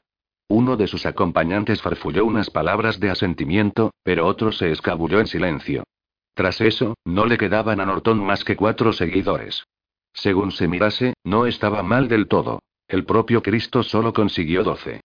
Escuche, Mr. Norton, Brent, insistió Mike Adlen, quédese siquiera para la cena. Ponga en el estómago algo caliente, y darles ocasión de seguir hablando. He pisado demasiadas salas de tribunal para caer en eso. Han desorientado ya a media docena de los míos. ¿De los suyos? repitió Adlen, gimiendo casi. ¿De los suyos? dice. Por amor de Dios, ¿qué forma de hablar es esa? Se trata de personas, y nada más. Esto no es un juego, y mucho menos una sala de tribunal. A falta de mejor palabra, hay cosas ahí fuera. ¿Qué sentido tiene hacerse matar? Cosas, dice. Replicó Norton, aparentando buen humor. ¿Dónde? Su gente lleva ahí dos horas al acecho. ¿Quién las ha visto? Bien, allí atrás, en él. No, no, no, le atajó Norton, sacudiendo la cabeza. Eso lo hemos discutido ya hasta la saciedad. ¿Vamos a salir? No, musitó alguien, y el susurro se reprodujo. No, no, no, como un rumor de hojas muertas que el viento arrastrara en un anochecer de octubre. ¿Acaso piensan retenernos? indagó una voz chillona. Su dueña era una señora de edad avanzada, perteneciente a los de Norton, por decirlo a su modo, que llevaba lentes bifocales. ¿Piensan acaso retenernos? El murmullo de negaciones se fue apagando. No, dijo Mike. No creo que nadie quiera retenerles. Le hablé a Billy al oído. El niño me miró entre sorprendido e inquisitivo. Vea, le pedí. Rápido. Se alejó. Norton se peinó el pelo con los dedos, en un ademán tan calculado como los de cualquier autor de Broadway. Me caía más simpático cuando tiraba infructuosamente del cordón de la sierra y renegaba creyéndose a solas. No hubiera sabido decirle entonces, ni lo sé ahora con mayor seguridad, si lo hacía con convicción o no. En el fondo de mi ser, pienso que sabía lo que estaba por ocurrir. Pienso que la lógica de la que toda su vida se había dicho esclavo se revolvió contra él al final, como un tigre que, rebelándose, atacara a su domador. Miró a su alrededor con desasosiego, como quien siente que no hay más que decir, y, a la cabeza de su grupo, cruzó uno de los pasillos de las cajas. Además de la mujer mayor, iban con él un muchacho regordete, de unos 20 años de edad, una chica igualmente joven y un hombre que vestía tejanos y llevaba ladeada en la cabeza una gorra de golf. Los ojos de Norton encontraron los míos, se ensancharon un poco y quisieron apartarse. Un momento, Brent, le dije. No quiero hablar más de este asunto. Y contigo, menos todavía. Ya lo sé. Solo quería pedirte un favor, volví la cabeza y observé que Billy llegaba ya a la carrera. ¿Qué es eso? preguntó Norton receloso, al ver el paquete envuelto en celofán que me entregaba el niño. Cuerda de tender, repuse, en cierto modo consciente de que todo el público del supermercado, reunido sin demasiado orden al otro lado de las cajas, nos estaba observando. Es el paquete grande. De 100 metros. Y bien. Quería pedirte que antes de salir te ataras a la cintura un extremo de la cuerda. Yo la iré soltando. Cuando notes que sea tirante, la atas a algo, cualquier cosa. A un coche, por ejemplo. Al cierre de una portezuela. ¿Y eso para qué demonios? Me indicará que has avanzado por lo menos 100 metros, contesté. Algo relumbró en sus ojos, pero solo un instante. No, dijo. Me encogí de hombros. Está bien. Buena suerte, de todas llenas. Lo haré yo, señor, dijo inesperadamente el hombre de la gorra de golf. No veo motivo para negarse. Norton giró vivamente hacia él, como con ánimo de decirle algo incisivo. El hombre de la gorra de golf le observó sereno. En los ojos de él nada relumbraba. Había tomado una resolución y no albergaba ninguna clase de duda. También Norton reparó en ello, y guardó silencio. Gracias, dije.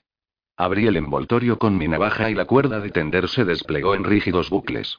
Localizado uno de sus extremos, lo amarré en una floja lazada a la cintura de gorra de golf. Este la deshizo al momento y se la ciñó con un rápido y prieto nudo de gaza. En el supermercado se hubiera oído el vuelo de una mosca. Inquieto, Norton mudaba de uno a otro pie el peso del cuerpo. ¿Quiere llevarse la navaja? Le ofrecí al hombre de la gorra de golf. Tengo, me dijo. Y, con el mismo sereno desdén de antes, añadió. Usted cuídese de ir soltando bien la cuerda. Como se enrede, la corto. ¿Listo todo el mundo?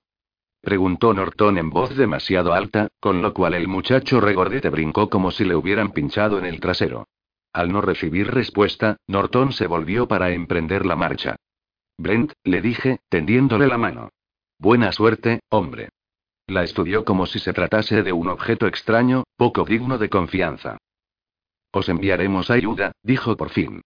Y, seguido por el resto del grupo, empujó la puerta de salida y la traspuso. De nuevo se hizo perceptible aquel olor, ligeramente acre. Mike Adlen vino a situarse junto a mí. Los cinco componentes del grupo de Norton se habían detenido en mitad de la bruma que, lechosa, giraba lentamente. Norton dijo algo que yo debiera haber oído, pero la niebla parecía surtir un curioso efecto de impregnación. No capté otra cosa que el sonido de su voz y dos o tres sílabas aisladas, como una emisión de radio que sonase muy a lo lejos. Se pusieron en marcha. Adlen mantenía entreabierta la puerta. Yo fui soltando cuerda, atento a mantenerla floja. No había olvidado la promesa del otro, de cortarla si le frenaba. Seguía sin percibirse sonido alguno. Billy permanecía a mi lado, inmóvil pero vibrando por obra de su propia corriente interior. Tuve nuevamente la extraña impresión de que los cuerpos, más que desaparecer en la niebla, se hacían invisibles. Durante un instante las ropas flotaban como vacías en el aire, y luego los cinco desaparecieron. No se percataba uno verdaderamente de la anormal densidad de la niebla hasta comprobar cómo esta engullía a la gente en cuestión de segundos. Seguí soltando cuerda, primero en un cuarto, luego en una mitad de su largo. Y entonces dejó de correr por un momento. La cosa viva que se movía en mis manos, se convirtió en otra, muerta. Contuve el aliento. En ese punto se restableció el movimiento. Tendido el cordel entre los dedos, iba alargándolo, y entonces, repentinamente, recordé el día en que mi padre me llevó a ver Moby Dick en la versión cinematográfica de Gregory Peck. Creo que sonreí un poco. Tres cuartas partes de la cuerda habían desaparecido entre tanto. Su extremo estaba ya entre los pies de Billy. Luego, una vez más, dejó de discurrir entre mis dedos. Después de permanecer inmóvil por espacio de quizá cinco segundos, sentí un tirón y perdí de vista otro metro y medio. Y entonces, de súbito, dio un violento latigazo hacia la izquierda y se fijó, cimbreante, en el filo de la puerta. Inesperadamente, seis metros de cordel partieron de golpe, dejándome en la palma de la mano izquierda una ligera rozadura. Y de la niebla llegó un chillido agudo, trémulo. Era imposible determinar si era una mujer o un hombre quien lo emitía. La cuerda me saltó de entre las manos con un nuevo latigazo. A ese siguió otro. Dando bandazos a izquierda y derecha entre la abertura de la puerta, corrió acaso otro metro, y entonces se hizo audible, procedente del exterior, un trepidante alarido que halló respuesta en un gemido de mi hijo. Hablen, con los ojos enormemente abiertos y la boca trémula y caída en una comisura, era la viva imagen del espanto. El alarido se interrumpió bruscamente. Durante lo que pareció una eternidad, no se oyó cosa alguna. Luego, la mujer de edad avanzada que iba en la expedición de Norton, esa vez no había duda respecto de quién gritaba, aulló. Quitadme esto de encima. Ay, Dios mío, Dios mío, quitad. Y también su voz se cortó. Casi todo el largo de la cuerda pasó por mi puño mal cerrado, causándome esa vez una rozadura más dolorosa. A continuación, quedó completamente flácida, y de la niebla surgió un sonido, un recio, pastoso rezongo, que hizo que la boca se me quedara completamente seca, sin saliva. Aunque jamás había oído nada igual, era algo que podía situarse en una escena cinematográfica ambientada en el veld africano o en un pantano de Sudamérica. Era la voz de un animal de gran tamaño. Se oyó de nuevo, contenida, feroz, sobrecogedora. Tras sonar una vez más, se redujo a una serie de roncos refunfuños. Y finalmente se apagó por completo. Cierre esa puerta, dijo Amanda Dumfries con voz entrecortada. Por favor. Enseguida, repuse, y empecé a recuperar la cuerda. Conforme llegaba de la niebla, se iba amontonando a mis pies en desordenados lazos y nudos. A cosa de un metro de su cabo, la flamante fibra blanca adquiría un color entre vermellón y carmesí. Es la muerte. Chilló la señora Carmody. Salir de aquí es la muerte. ¿Os convencéis ahora? El extremo de la cuerda de tender era un mordido enredijo de fibra y pequeñas mechas de algodón. Estas últimas aparecían salpicadas de minúsculas gotas de sangre. Nadie alzó la voz contra la señora Carmody. Mike Allen dejó que la puerta se cerrase impulsada por su muelle. 7. La primera noche. El señor McVeigh había sido carnicero en Brighton desde que era yo un muchacho de 12 o 13 años, y no tenía ni la menor idea de cuál era su nombre de pila ni de cuál podía ser su edad. Montó un asador de gas bajo uno de los pequeños extractores del local, que, si bien habían dejado de funcionar, seguramente procuraban aún alguna ventilación, y a eso de las seis y media el aroma del pollo a la parrilla llenaba el supermercado. Bud Brown no puso reparos. Sería por la conmoción, o más probablemente por comprender que ni las carnes frescas ni la volatería de sus almacenes ganaba nada con el paso de las horas. Aunque el pollo olía bien, no eran muchos los que mostraban apetito. Con todo, el señor McVeigh, pequeño, delgado, pulcro, cocinó los muslos y las pechugas y los dispuso en bandejas de papel, al estilo de los restaurantes de autoservicio, sobre el mostrador de la carnicería. La señora Turman nos trajo a Billy y a mí sendas bandejas aderezadas con ensaladilla de patatas. Yo me esforcé en comer, pero Billy ni siquiera quiso probar su ración. Tienes que comer, grandullón. No tengo hambre. Si no comes, no podrás crecer ni, la señora Turman, que había tomado asiento detrás de Billy, me indicó, sacudiendo la cabeza, que no insistiera. Está bien, concluí. Entonces ve a buscar un melocotón y come eso siquiera. Te gusta y es nutritivo. ¿De acuerdo? ¿Y si el señor Brown me dice algo? Si lo hace, vuelves aquí y me lo dices. Está bien, papá. Se alejó caminando despacio. Daba, no sé por qué, la impresión de haber perdido tamaño. Verle caminar de aquella forma me desgarró el corazón. Por lo visto indiferente al hecho de que solo unos pocos lo consumieran, el señor McVeigh continuaba asando pollo. Como creo haber dicho ya, situaciones como aquella provocaban las conductas más diversas.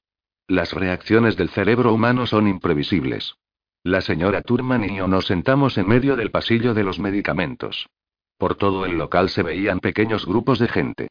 Nadie, a excepción de la señora Carmody, se encontraba solo. Incluso Myron y su compadre Jim, a esas alturas, los dos durmiendo la borrachera, habían formado pareja junto al mostrador de cervezas. Seis voluntarios habían sustituido a los que guardaban las aspilleras. Entre los del relevo se encontraba Ollie, que mordisqueaba un muslo de pollo y bebía una cerveza. En cada puesto de guardia había achones de los improvisados con palos de escoba, y junto a estos se veían latas de líquido inflamable. Solo que, dudo que nadie confiara ya como antes en aquellas defensas. Habiendo oído aquellos rezongos, ahogados y terriblemente vitales, habiendo visto la cuerda de tender, mordida y empapada en sangre, ¿quién iba a confiar? Si al ser a los seres que andaban sueltos por allí afuera se les ocurría hacerse con nosotros, no habría remisión. ¿Qué nos esperará esta noche? Me preguntó la señora Turman en un tono severo que sus ojos, asustados y llenos de malestar, desmentían. Atie, no tengo ni la menor idea. Déjeme a Billy todo el rato que pueda. Estoy, Davey, creo que estoy aterrada, lo dijo soltando una risa gutural. Sí, me parece que la palabra no es otra. Pero si tengo a Billy, aguantaré. Por él. Tenía húmedos los ojos. Me incliné hacia ella y le di unas palmaditas en el hombro. Estoy tan preocupada por Alan, añadió.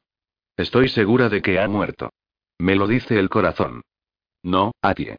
No puede estar segura de eso. Pero es lo que intuyo. ¿No le ocurre a usted lo mismo con este panie? ¿No tiene ese presentimiento?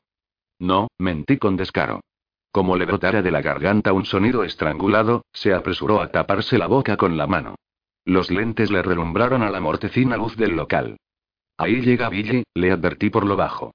Venía comiendo un melocotón. Atie Turman, dando unas palmadas en el suelo, le indicó que tomara asiento a su lado y le dijo que, cuando hubiera terminado con la fruta, le enseñaría a hacer un hombrecillo con el hueso y un poco de hilo. Billy le dirigió una apagada sonrisa, y ella se la devolvió. A las ocho, cuando relevaron a los que guardaban las troneras, Oye vino a sentarse junto a mí. ¿Dónde está Billy? Ahí detrás, con la señora Turman, haciendo manualidades, respondí. Como ya han agotado los hombrecillos de hueso de melocotón, las caretas de bolsas de papel y las muñecas de manzana, el señor McVeigh le está enseñando a hacer limpiapipas. Oye, suspirando, tomó un trago de cerveza y dijo: Ahí fuera hay cosas en movimiento. Le dirigí una viva mirada. Él me la sostuvo. No estoy borracho, dijo. Bien que lo he intentado, pero no lo consigo. Ojalá pudiera emborracharme, Davey. ¿Qué significa eso, de que hay cosas en movimiento ahí fuera? No sabría explicarlo. Lo comenté con Walter, y me dijo que él había tenido la misma impresión. Como si a ratos la niebla se oscureciese en ciertos puntos. A veces es solo un borrón, y a veces una mancha grande, como un morado. Luego toma el color de antes, el gris. Pero no dejan de danzar. El mismo Arnie Sims, que no ve más que un topo, dijo que era como si hubiese sombras. ¿Y los otros? No conozco a ninguno, todos son forasteros, repuso Ollie. No les pregunté. ¿Estás seguro de que no serán figuraciones tuyas? Lo estoy, dijo. Indicó con la cabeza a la Carmody, que, sentada a solas al extremo del pasillo, y por lo visto no afectada en su apetito por nada de lo ocurrido, tenía en su bandeja un cementerio de huesos de pollo y estaba bebiendo o bien sangre o bien mosto tinto. Creo que esa acertaba en una cosa, concluyó Ollie. La verdad la descubriremos cuando anochezca. Pero no tuvimos que esperar a tanto. Como la señora Turman le retenía a su lado, al fondo, Billy asistió a muy poco de lo que había de suceder. Oye continuaba sentado junto a mí cuando uno de los que se encontraban en la parte delantera del local dio una voz, se echó hacia atrás y, los brazos agitados en alto, abandonó su puesto. Eran cerca de las ocho y media y el blanco nacarado de la niebla había adquirido el gris opaco de un atardecer de noviembre. Algo se había fijado en la cara externa del cristal, a la altura de una de las aspilleras. ¡Ay, Jesús de mi vida! gritó el hombre que montaba guardia allí. Líbrame, líbrame de esto. Y se puso a girar sobre sí mismo atropelladamente, los ojos saliéndosele de las cuencas y con un hilo de brillante saliva resbalándole por una esquina de la boca. Hasta que por fin, enfilando el pasillo del extremo, se alejó hacia el fondo, dejando atrás los mostradores de los platos congelados. Sonaron otros gritos. Algunas personas corrieron hacia los escaparates, para enterarse de lo ocurrido. Pero muchos otros, sin interés ni deseos de saber qué era lo que se había pegado a las lunas, se retiraron al fondo del local. Yo me encaminé a la tronera que había estado guardando. Oye me siguió, con la mano en el bolsillo en que llevaba la pistola de la señora Dumfries. De pronto, uno de los vigías soltó una exclamación, no tanto de miedo como de asco. Oye y yo nos deslizamos por uno de los pasos entre las cajas. Vi entonces lo que había sobresaltado al que abandonó su puesto. No hubiera sabido decir qué era, pero lo vi. Parecía uno de esos pequeños seres que se aprecian en los cuadros del Bosco, en sus lienzos más demoníacos. Y al mismo tiempo tenía algo de espantosamente cómico, porque también recordaba uno de esos bichejos de plástico, esos artículos baratos que compra uno para gastarles bromas a los amigos, a decir verdad, la clase de engañifa que Norton me había acusado de colocar en la zona de almacenamiento. Tendría tal vez tres palmos de largo, y el cuerpo, segmentado, era de ese color rosáceo que presentan las quemaduras en vías de sanar. Sus ojos, bulbosos, observaban en direcciones opuestas el extremo de dos cortos peciolos delgados y flexibles. Gruesos pies acabados en ventosa le mantenían adherido al vidrio. Por su otra punta sobresalía algo. Un órgano sexual o un aguijón y del lomo le brotaban dos alas membranosas descomunales, parecidas, en cuanto a forma, a las de la mosca doméstica. Cuando Ollie y yo nos acercamos al cristal, las agitaba muy despacio. Tres de aquellos engendros se arrastraban por la luna ante la tronera de nuestra izquierda, la vigilada por el hombre que había gritado alterado por la repugnancia. En su torpe paseo dejaban tras de sí un rastro viscoso, como de baba de caracol. Los ojos, si ojos eran, se balanceaban al extremo de sus pedúnculos, del grosor de un dedo. El mayor de aquellos bichos tendría acaso un metro de largo. Unos, a ratos, pasaban por encima de los otros. ¿Habéis visto esas alimañas del demonio? Dijo, angustiado, Thomas Malley, que se encontraba ante la aspillera de nuestra derecha. No respondí. En ese momento había bichos de aquellos en todas las troneras, lo cual quería decir seguramente que el edificio entero estaba cubierto de ellos, como gusanos congregados sobre un pedazo de carne descompuesta, la imagen no era agradable, y noté que el pollo se me revolvía en el estómago. Alguien se había puesto a sollozar. La Carmodia hablaba a gritos de abominaciones surgidas de las entrañas de la tierra. Una tercera persona le dijo, en tono áspero, que más le valía callar. Toda la vieja monserga de antes. Oye se sacó del bolsillo la pistola de la señora Dumfries, y yo le agarré del brazo.